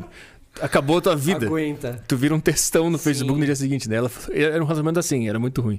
E alguns meses depois acabou. E eu sou tão imbecil que eu não consigo terminar. Eu continuo o negócio até a pessoa terminar. Mas isso é uma. Você acha que isso é uma covardia? É. Aham. É um... Eu tinha medo de. Também, quando eu tentava terminar, ela chorava muito, né? Eu ficava muito triste. Eu, puta, não posso faz- fazer isso com essa pessoa. Aí eu continuava. Mas foi indo ruim, ficou ruim, ruim, ruim. E ela terminou. E eu, idiota, eu sofri quando ela terminou. E ainda tentei convencer a ficar. Olha. Olha o idiota, a cabeça de merda que o cara tinha. Eu já passei por algo ex- exatamente igual.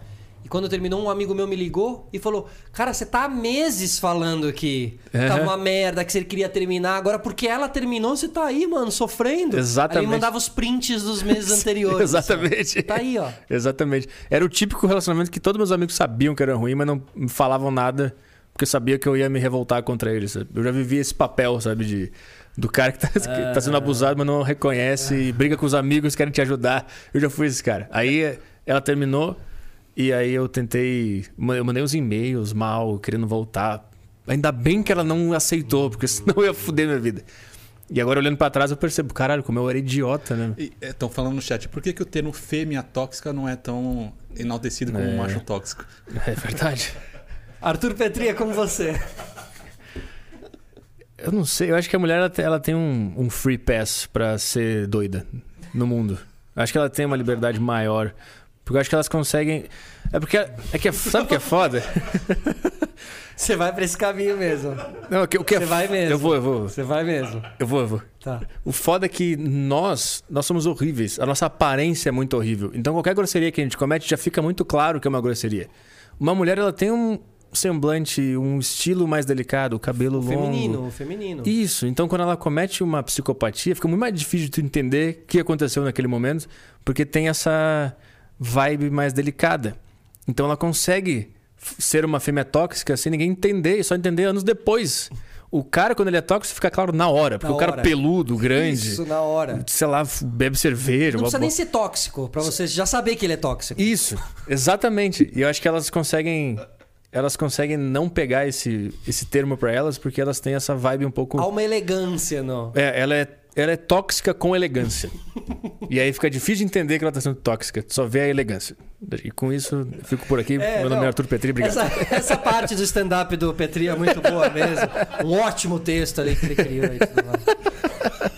Inclusive tem a plateia aqui, obrigado a todos vocês. Obrigado, todo mundo aglomerando aqui. Na verdade, aqui era um stand-up, não era um podcast de conversas. tá todo mundo de máscara. Quando que a gente vai. Você vai. Você vai pros, pros palcos aí quando tudo isso passar? Ah, eu quero. Quando acabar toda esta merda, eu quero E fazer. qual o personagem que vai estar lá no palco? É o do saco cheio, do A Deriva ou do Desinformação? É o mais do saco cheio com desinformação. É aquele lá. Não, do Aderiva eu vou ficar olhando para as pessoas em silêncio. É isso que eu vou fazer no meu show.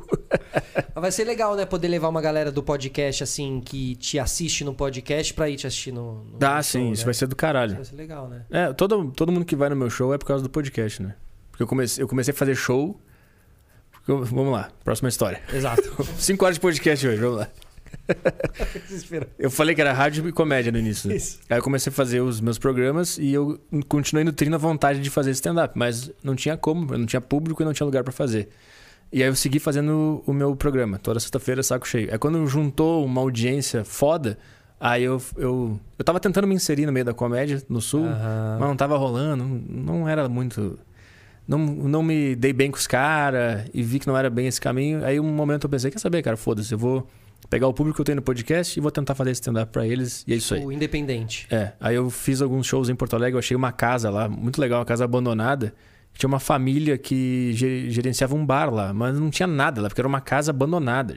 Era realmente uma casa residencial e na sala os caras tinham umas bebidas e vendiam uns negócios. Era isso que era. Parecia a casa da família Adams. Maravilhoso, É, né? muito bom. A Você casa. fez o show ali? É, aí eu fui lá, eu, fica- eu ficava andando pela cidade, olhando lugares onde eu poderia fazer show. Aí um dia eu vi essa casa toda pintada de preto, assim, com umas grades. Aí eu pensei, que porra será que tem aqui, né? Aí eu fui no Google, botei o endereço e vi que era um bar. Só que era um bar que tinha uns eventos de mês em mês, assim, não era um bar que a galera vai. Aí eu entrei em contato com o cara e falei, ó, eu quero fazer show aí. Aí, porque eu vi que tinha shows, às vezes, de banda, de, de samba, essas coisas. E aí ele aceitou. E eu fiz alguns shows lá. Legal, mano. Aí eu- Organizou tudo, é, organizei tudo. tudo. Chamei comedi- outros comediantes que não conseguiu entrar na cena, a gente Boa. fez lá. E lotava, era muito foda, porque vinha toda a galera do podcast. E lotava, ficava a gente em pé, assim. Que da hora. Tinha que ficar a gente na escada, era muito foda. Era- e era um. Era, o show acontecia no quarto da casa. Era muito foda. Tinha um palquinho, assim, a galera sentadinha, toda aglomeradinha, assim. O pessoal em pé no fundo. Você tem vídeos disso e tal? Putz, acho que não. Cara, que legal, mano. Mas tem umas fotinhas. Tem Devia umas ter sido fotinhas. muito legal. É, E aí eu comecei a fazer. Depois que eu vi que tinha público, que eu fiz show em Porto Alegre, lotou. Sempre que eu fazia lotava, ah, vou pra São Paulo, né? Se. Porto Alegre lotou, imagina São Paulo. Aí eu fiz show em 2018 lá no Tatuapé, num bar de narguile. Nada a ver, tocava funk, um negócio nada a ver. Aí eu lotei duas sessões lá também. Eu pensei, cara, que, que curioso, né? Que estranho, porque eu, eu fechei uma noite e vendeu todos os ingressos, do nada, assim. Aí o cara falou, ó, vendeu todos os ingressos, vamos fazer mais uma noite. Aí eu fiz a segunda sessão, lotou. Aí eu vim pra cá, fiz os shows e voltei pra E Porto aqui Alegre. lotava com o público do podcast também. É, sempre. Galera que mora em São Paulo. É, sempre o público do podcast. E aí eu voltei pra Porto Alegre e comecei a pensar, caralho, se São Paulo. Porto Alegre lotou, São Paulo lotou. Ah, vou fazer Belo Horizonte, Brasília. E aí eu fiz uma turnê assim. Em 2019 eu fiz uma turnê Independentão. é, pelas principais capitais do Brasil, Pré-pandemia. Pré-pandemia. E aí e foi eu e o Thiago Carvalho. Era, era tão foda. E lotava sempre que eu podia pagar a passagem dele, a hospedagem dele, a minha passagem, a minha hospedagem. Que foda, mano. Porque sempre lotava. A gente fez no Teatro do Sesc, em Brasília, no, num teatro em Curitiba, de 200 pessoas. Sempre lotava, era muito foda. E aí eu fiquei fazendo meio que independente, assim, esse, esse, esse lance. E aí, depois eu me mudei pra cá, em, ano passado, e fiz no Bexiga Comedy. Fiz um mês Bexiga inteiro ali. Todo domingo, duas sessões lotando, assim. É muito doido. É só o público do podcast. E aí quando acabar essa merda eu vou fazer de novo. Vou voltar a fazer. Quando começou, você tava em plena atividade, então. É, eu vim pra São Paulo Pra isso. pra poder estar no meio da comédia, porque eu sou amigo do Meirelles, e aí eu ia no show do Neil Agra, eu via o Patrick Maia. Quando eu vinha pra São Paulo, eu sempre ia nos clubes e ficava olhando. E eu sempre conversava com algum comediante, trocava ideia e tal, tal, tal. E eu pensei, porra, se eu ficar lá, esse, eu vou ter muito, mais oportunidade. Aí eu vim pra cá, fiquei uma semana, abri o show do Meirelles e deu, deu lockdown. Doze dias depois, fechou toda a cidade, show nunca mais. Mas pelo menos o, com a deriva você tem uma. Você tem uma movimentação aqui em São Paulo, assim, né? Ah, sim, sim. É, o meu podcast, ele ficou muito. O saco cheio ficou muito bom. Eu estando em São Paulo também, porque energia nova, coisas diferentes, experiências novas. Uhum. Aí já, como eu era amigo do, do- do- dos caras do Flow, do Monark e do Igor, eles, eles sempre me convidavam pra ir lá participar, eu ia lá. Aí eles falaram, ah, grava o saco cheio aí também. Aí eu comecei a gravar lá e começou. Só de estar em São Paulo, as coisas começaram a acontecer. Aí um dia o Monark falou: ah, se quiser fazer um podcast de conversa. Você faz. conheceu eles aqui. Não, em Curitiba. Hum. O Michael Kister foi no Flow em Curitiba e ele tem uma tatuagem do meu podcast, né? E aí eles perguntaram ah, que, que tatuagem é essa? Ele falou: ah, essa aqui é do Arthur Petri, você tem que trazer ele aqui. Aí eles me chamaram. Lá em Curitiba, na casinha pequenininha lá do Monark. Ah, você chegou aí lá então. É. Aí eu fui lá e a gente se deu super bem. Rolou uma química foda no programa. Que legal. E desde então a gente continuou mantendo contato, né? Eles se mudaram pra São Paulo e sempre que eu vinha pra São Paulo, São Paulo fazer show ou participar de algum programa, que eu já vim pra cá também só pra ir no, no stand-up Jovem Pan, lembra? Claro. Que era do Mal. É, do Não, Maurício Meirelles e do né? Albani. Pode crer. Teve um fim de semana que eu vim só pra participar do. Olha. Então eu sempre vinha às vezes, e aí sempre que eu vinha, eu ia no Flow também. Entendeu? Eles, ah, você tá em São Paulo, vem no Flow. Aí eu ia lá e a gente começou a ficar amigo assim. Aí quando eu me mudei de vez, essa ligação entre nós aumentou muito mais. E até que eles falaram, ah, quer fazer um programa de conversa também? Faz aí, usa o estúdio. Aí você começou a fazer aquele a deriva que era lado a lado aqui assim, né? É, é. Com a deriva torcicolo. Os caras ficavam bravos, eles falavam, bota, bota na posição normal. Mas eu não Aham. consigo, eu não. Boa. Eu queria fazer diferente. Boa. Por mais que desse torcicolo, eu queria fazer diferente. Mas aquilo acabou evoluindo pro teu formato de hoje em dia. É. É, porque eu, eu sempre quis, né? As duas poltronas, mas não tinha. Não tinha nem sociedade, não tinha nem, ah, tu vai ter um estúdio teu. Não tinha Sim, nada não disso. tinha essa organização, É, né? só Era de- só tinha um estúdio, era a casa É. antiga ali. É, era a casa antiga, que só tinha uma sala e o resto era Isso. banheiro e quarto. Era isso. Isso. Tu chegou aí lá? Cheguei. É, uma casinha. E fui na nova pra ir, pra ir, pra ir no A Deriva. É, Conheci a nova por causa de você, na verdade. É. E aí quando, eles- aí, quando a gente. Eu não sei. Chegou um momento que começou a rolar o papo de sociedade, de tal, e aí eu só, só embarquei. Me dá o papel que eu assino. Sim, porque, porque é, você também tem uma base boa ali, né, cara? Tem uma base boa ali pra fazer o teu podcast, assim. Você tem um. Ah, estrutura. tudo Né? acontecendo. É, ah, sim, eles, eles dão um, um boost, né, no, teu, Suporte, no teu é, crescimento, teu assim. crescimento, lógico. O- o- quando a gente decidiu que ia ser sócio, né? O Igor simplesmente mandou uma mensagem: escolhe umas poltronas aí. Ele me deu o celular dele, eu tava, na, eu tava lá. do Igor é muito bom. Ele me deu o seu iPhone dele e falou: escolhe umas poltronas aí. Escolhe aí. Escolhe umas poltronas. Aí. Aí, aí eu fiquei todo. Como? Será que eu posso fazer isso? Aí eu fiquei olhando, eu vi os preços assim. falei, Não, não vou pedir essa aqui pro cara. Não, não vou fazer isso. Aí aí eu botei no filtro, assim, menos de 300 reais. Aí eu fiquei meio assim. Aí eu falei: Ó, cara, tem essas opções aqui, mas a que eu quero é essa aqui, que era mais cara, né? Deu duas semanas, eu chego na Tava casa, tava as duas poltronas, assim. maravilhoso. Maravilhoso. Então, os caras deram a estrutura. Então, tipo, esse período inicial, né, que o podcaster tem de se estruturar, de ligar o equipamento. Isso. Isso eu passei por cima e fui direto pro programa, né? Isso É. foi maravilhoso. É. Mas já era um podcaster, né? Há mais tempo do que É. o próprio Flow. Então É. tem, essa... Sim. tem isso, né? Acho que o Flow sabe valorizar quem tava antes aí também. Eu sempre vi eles olhando com carinho, assim. É. Comigo também, porque a gente começou na mesma época ali, né? A coisa de vídeo, em 2018. Uhum. Eles têm por mim, assim, a minha conexão com eles eu sinto que é nesse lugar, assim. É foda. Tanto que eles me chamaram porque o Michael disse que. O Michael Kisser falou que eu tinha podcast desde 2012. Eles falaram: "Ó, se esse cara faz podcast, Ah. ele tem que vir aqui pra gente conversar com ele. E, inclusive, lá na época eu falava do Saco Cheio TV pra eles e eles têm agora a plataforma do Flow, né? Aí eles falaram: foi baseado no, no negócio que tu fez. Então é um- é uma engrenagem foda de. Claro, cara, De- uma- você vai aprendendo, mano, com todo mundo. Com todo É. podcaster que você conversa, eu, eu, eu sinto que dá pra aprender um pouquinho, assim. né? Agora foi. Não, só tem mais uma, o cara não para. Né? Eu quero contar aquela. Eu nasci. E Deixa eu contar a primeira semana da minha vida, como é que foi. Até hoje. né? Isso, minha mãe disse que. Só, só ligar pra minha mãe aqui. Peraí. Galera, obrigado a todo mundo que ficou com a gente aí até agora. Obrigado a todo mundo que participou. Obrigado a todo mundo que passou. Ali Oliveira passou por aí também. O Alessandro Santana do canal do Negão. Valeu todo mundo. A gente tá de volta semana que vem. Vou postar a agenda aí nas nossas redes sociais que agora não lembro claramente. Mas eu sei que segunda-feira a gente recebe aqui o cara da plataforma roxa. Como é que é? Não, pode, não vai poder falar o nome da plataforma? A gente já falou de tanta coisa aqui Que ah, essa aí vai ser a menor dos. Vem o cara da Twitch aí. O cara da, Tu- o cara da Twitch. Ele vem aí pra É gente mesmo? falar bastante sobre a Twitch. Pergunta é. pra ele por que que é tão restritivo ele é o Twitch. Tão restritivo em que sentido? Não pode assim? falar nada. Ah, é, a- as palavras, né? É. Mas ao mesmo tempo ele não é tão restritivo quanto o YouTube no uso de imagem, né?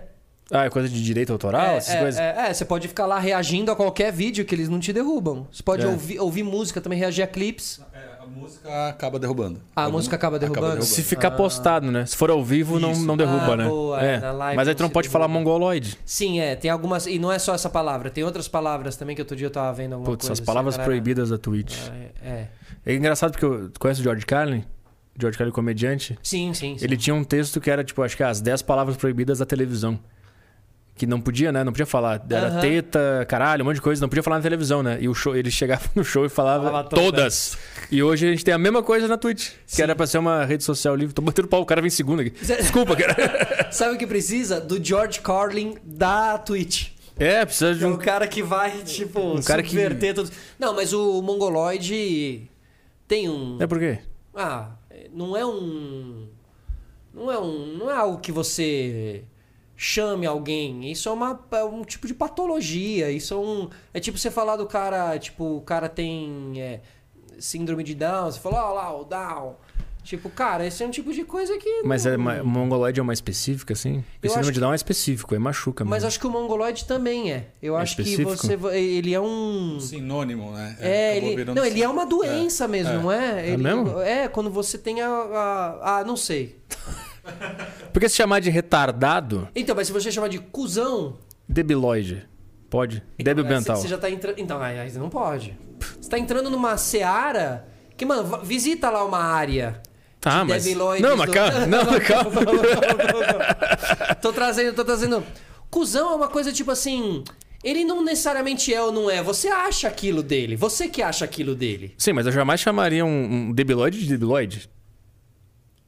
Eu jamais faria isso. Hum, porque isso eu seu gostaria. Agora, tipo, se um cara age como um, um debiloide. Tá, mas tá usando um. Né, na visão deles, você tá usando um termo que muitas pessoas sofrem a partir. Ninguém sofre porque alguém é cuzão, mas muita gente sofre É. porque alguém é. Ó, olha. Mas tô aí- te convencendo. Não, não, não. Tô te convencendo. Eu tô ficando triste Tô. porque aí eu não posso chamar um cara de debiloide porque alguém sofre. Eu entendo o que você quer dizer. Cara, eu- minhas conversas com o Petri vai longe aqui. Eu acho Mas estranho eu entendo o que você quer dizer. Porque, obviamente, que eu não quero dizer que ele é um debiloide. Ele agiu próximo a um debiloide quando ele botou o negócio do micro-ondas e explodiu, sei lá. Sim. Eles podiam eh, te dar a palavra que você não pode, mas junto te dar uma palavra que você pode, né? Tipo, olha, você não pode usar essa palavra aqui na nossa plataforma. Mas se quiser chamar o amiguinho de. Ah, usa o termo científico, o, o completo. Isso, isso, isso. Que eu não sei qual deve ser pra mongoloide Deve dele. ter, deve ter, né? Obviamente. Mongoles pedófilos, sei lá. Aí chama eles É que, disso. cara, não, não é, mas é louco porque não é só essa palavra, né? Tem outras palavras. Mas deve ter uma ou outra que também é tão absurda quanto e que passa. Mas eu sei que o, o nome clínico, né, de, de pro cara que era retardado, era retardado. Só que É. as pessoas começaram a usar pra se xingar. Aí a- os o pessoal criou um outro termo, que é o, sei lá qual é o termo agora, que é pra identificar uma pessoa, pessoas que têm Isso. atraso no não sei o quê. Aí criaram esse porque o retardado a gente pegou pra nós. E a comunidade científica teve que criar outro. É. Só que se eles criarem outro, já pegar o outro pra xingar nosso amigo Sim, também. Sim, sim. É que os termos vão mudar. Eu fiz a para, eu cobri uma Paralimpíada. Uma, né, Olimpíada dos, do, a Paralimpíada. E trabalhei lá de perto e tal. E, cara, você não pode chamar. Ali, né? Não é que você não pode. Mas o cara te chama de canto e fala: olha, meu, o deficiente físico não é a maneira que a gente trata eles. A gente trata eles como especiais. Então, Aí você, e você vai, o teu cérebro ele vai, ele vai detectando. só o que acontece? E eles não são deficientes físicos. Mas o que acontece? Quando um amigo teu agir de uma forma idiota, tu vai chamar ele de especial. Porque agora esse é o, é o termo oficial. E a gente pega o termo oficial pra fazer a brincadeira com o nosso amigo. Se o teu amigo descer esse cara e cair, tu vai falar, tá especial? Porra é essa? Porque os caras, se eles tivessem se- ficado no deficiente físico, a gente não. Sempre que vocês inventarem um termo novo, a sociedade vai pegar pra xingar, brincar com o amigo. A gente vai fazer isso. É uma escala sem fim. Então tem que parar num nome e para aí. Chega. Eu discordaria de você bastante. Quem ia falar, não, chama ele de outra coisa, chama ele de idiota. O idiota, ele era um termo científico. Ele era, chamava. Era, era o termo que Em algum científico. momento ele foi. Era né? idiota. Aí as pessoas começaram a chamar todo mundo de idiota. É Aí eles, ó, tem que mudar o termo aqui. Aí eles criaram um termo mais científico. É isso que eu tô dizendo. Sempre que criaram um termo, um termo científico. gente vai roubar a pra gente nós. vai pegar Vai pegar pra nós. pra zoar o nosso E amigo. vão ter que criar um novo. Então eles vão sempre aumentando esse funil. Nunca vai parar. Tudo isso pra dizer que segunda-feira. Esse foi o stand-up também, gente. Nada daqui é sério. Foi mal. Desculpa. que texto maravilhoso apresentado aqui no Sistema Solar. Tchau, gente. Obrigado, Arthur. Valeu. Obrigado, mano. Tchau, tchau, Valeu, galera. valeu. Obrigado.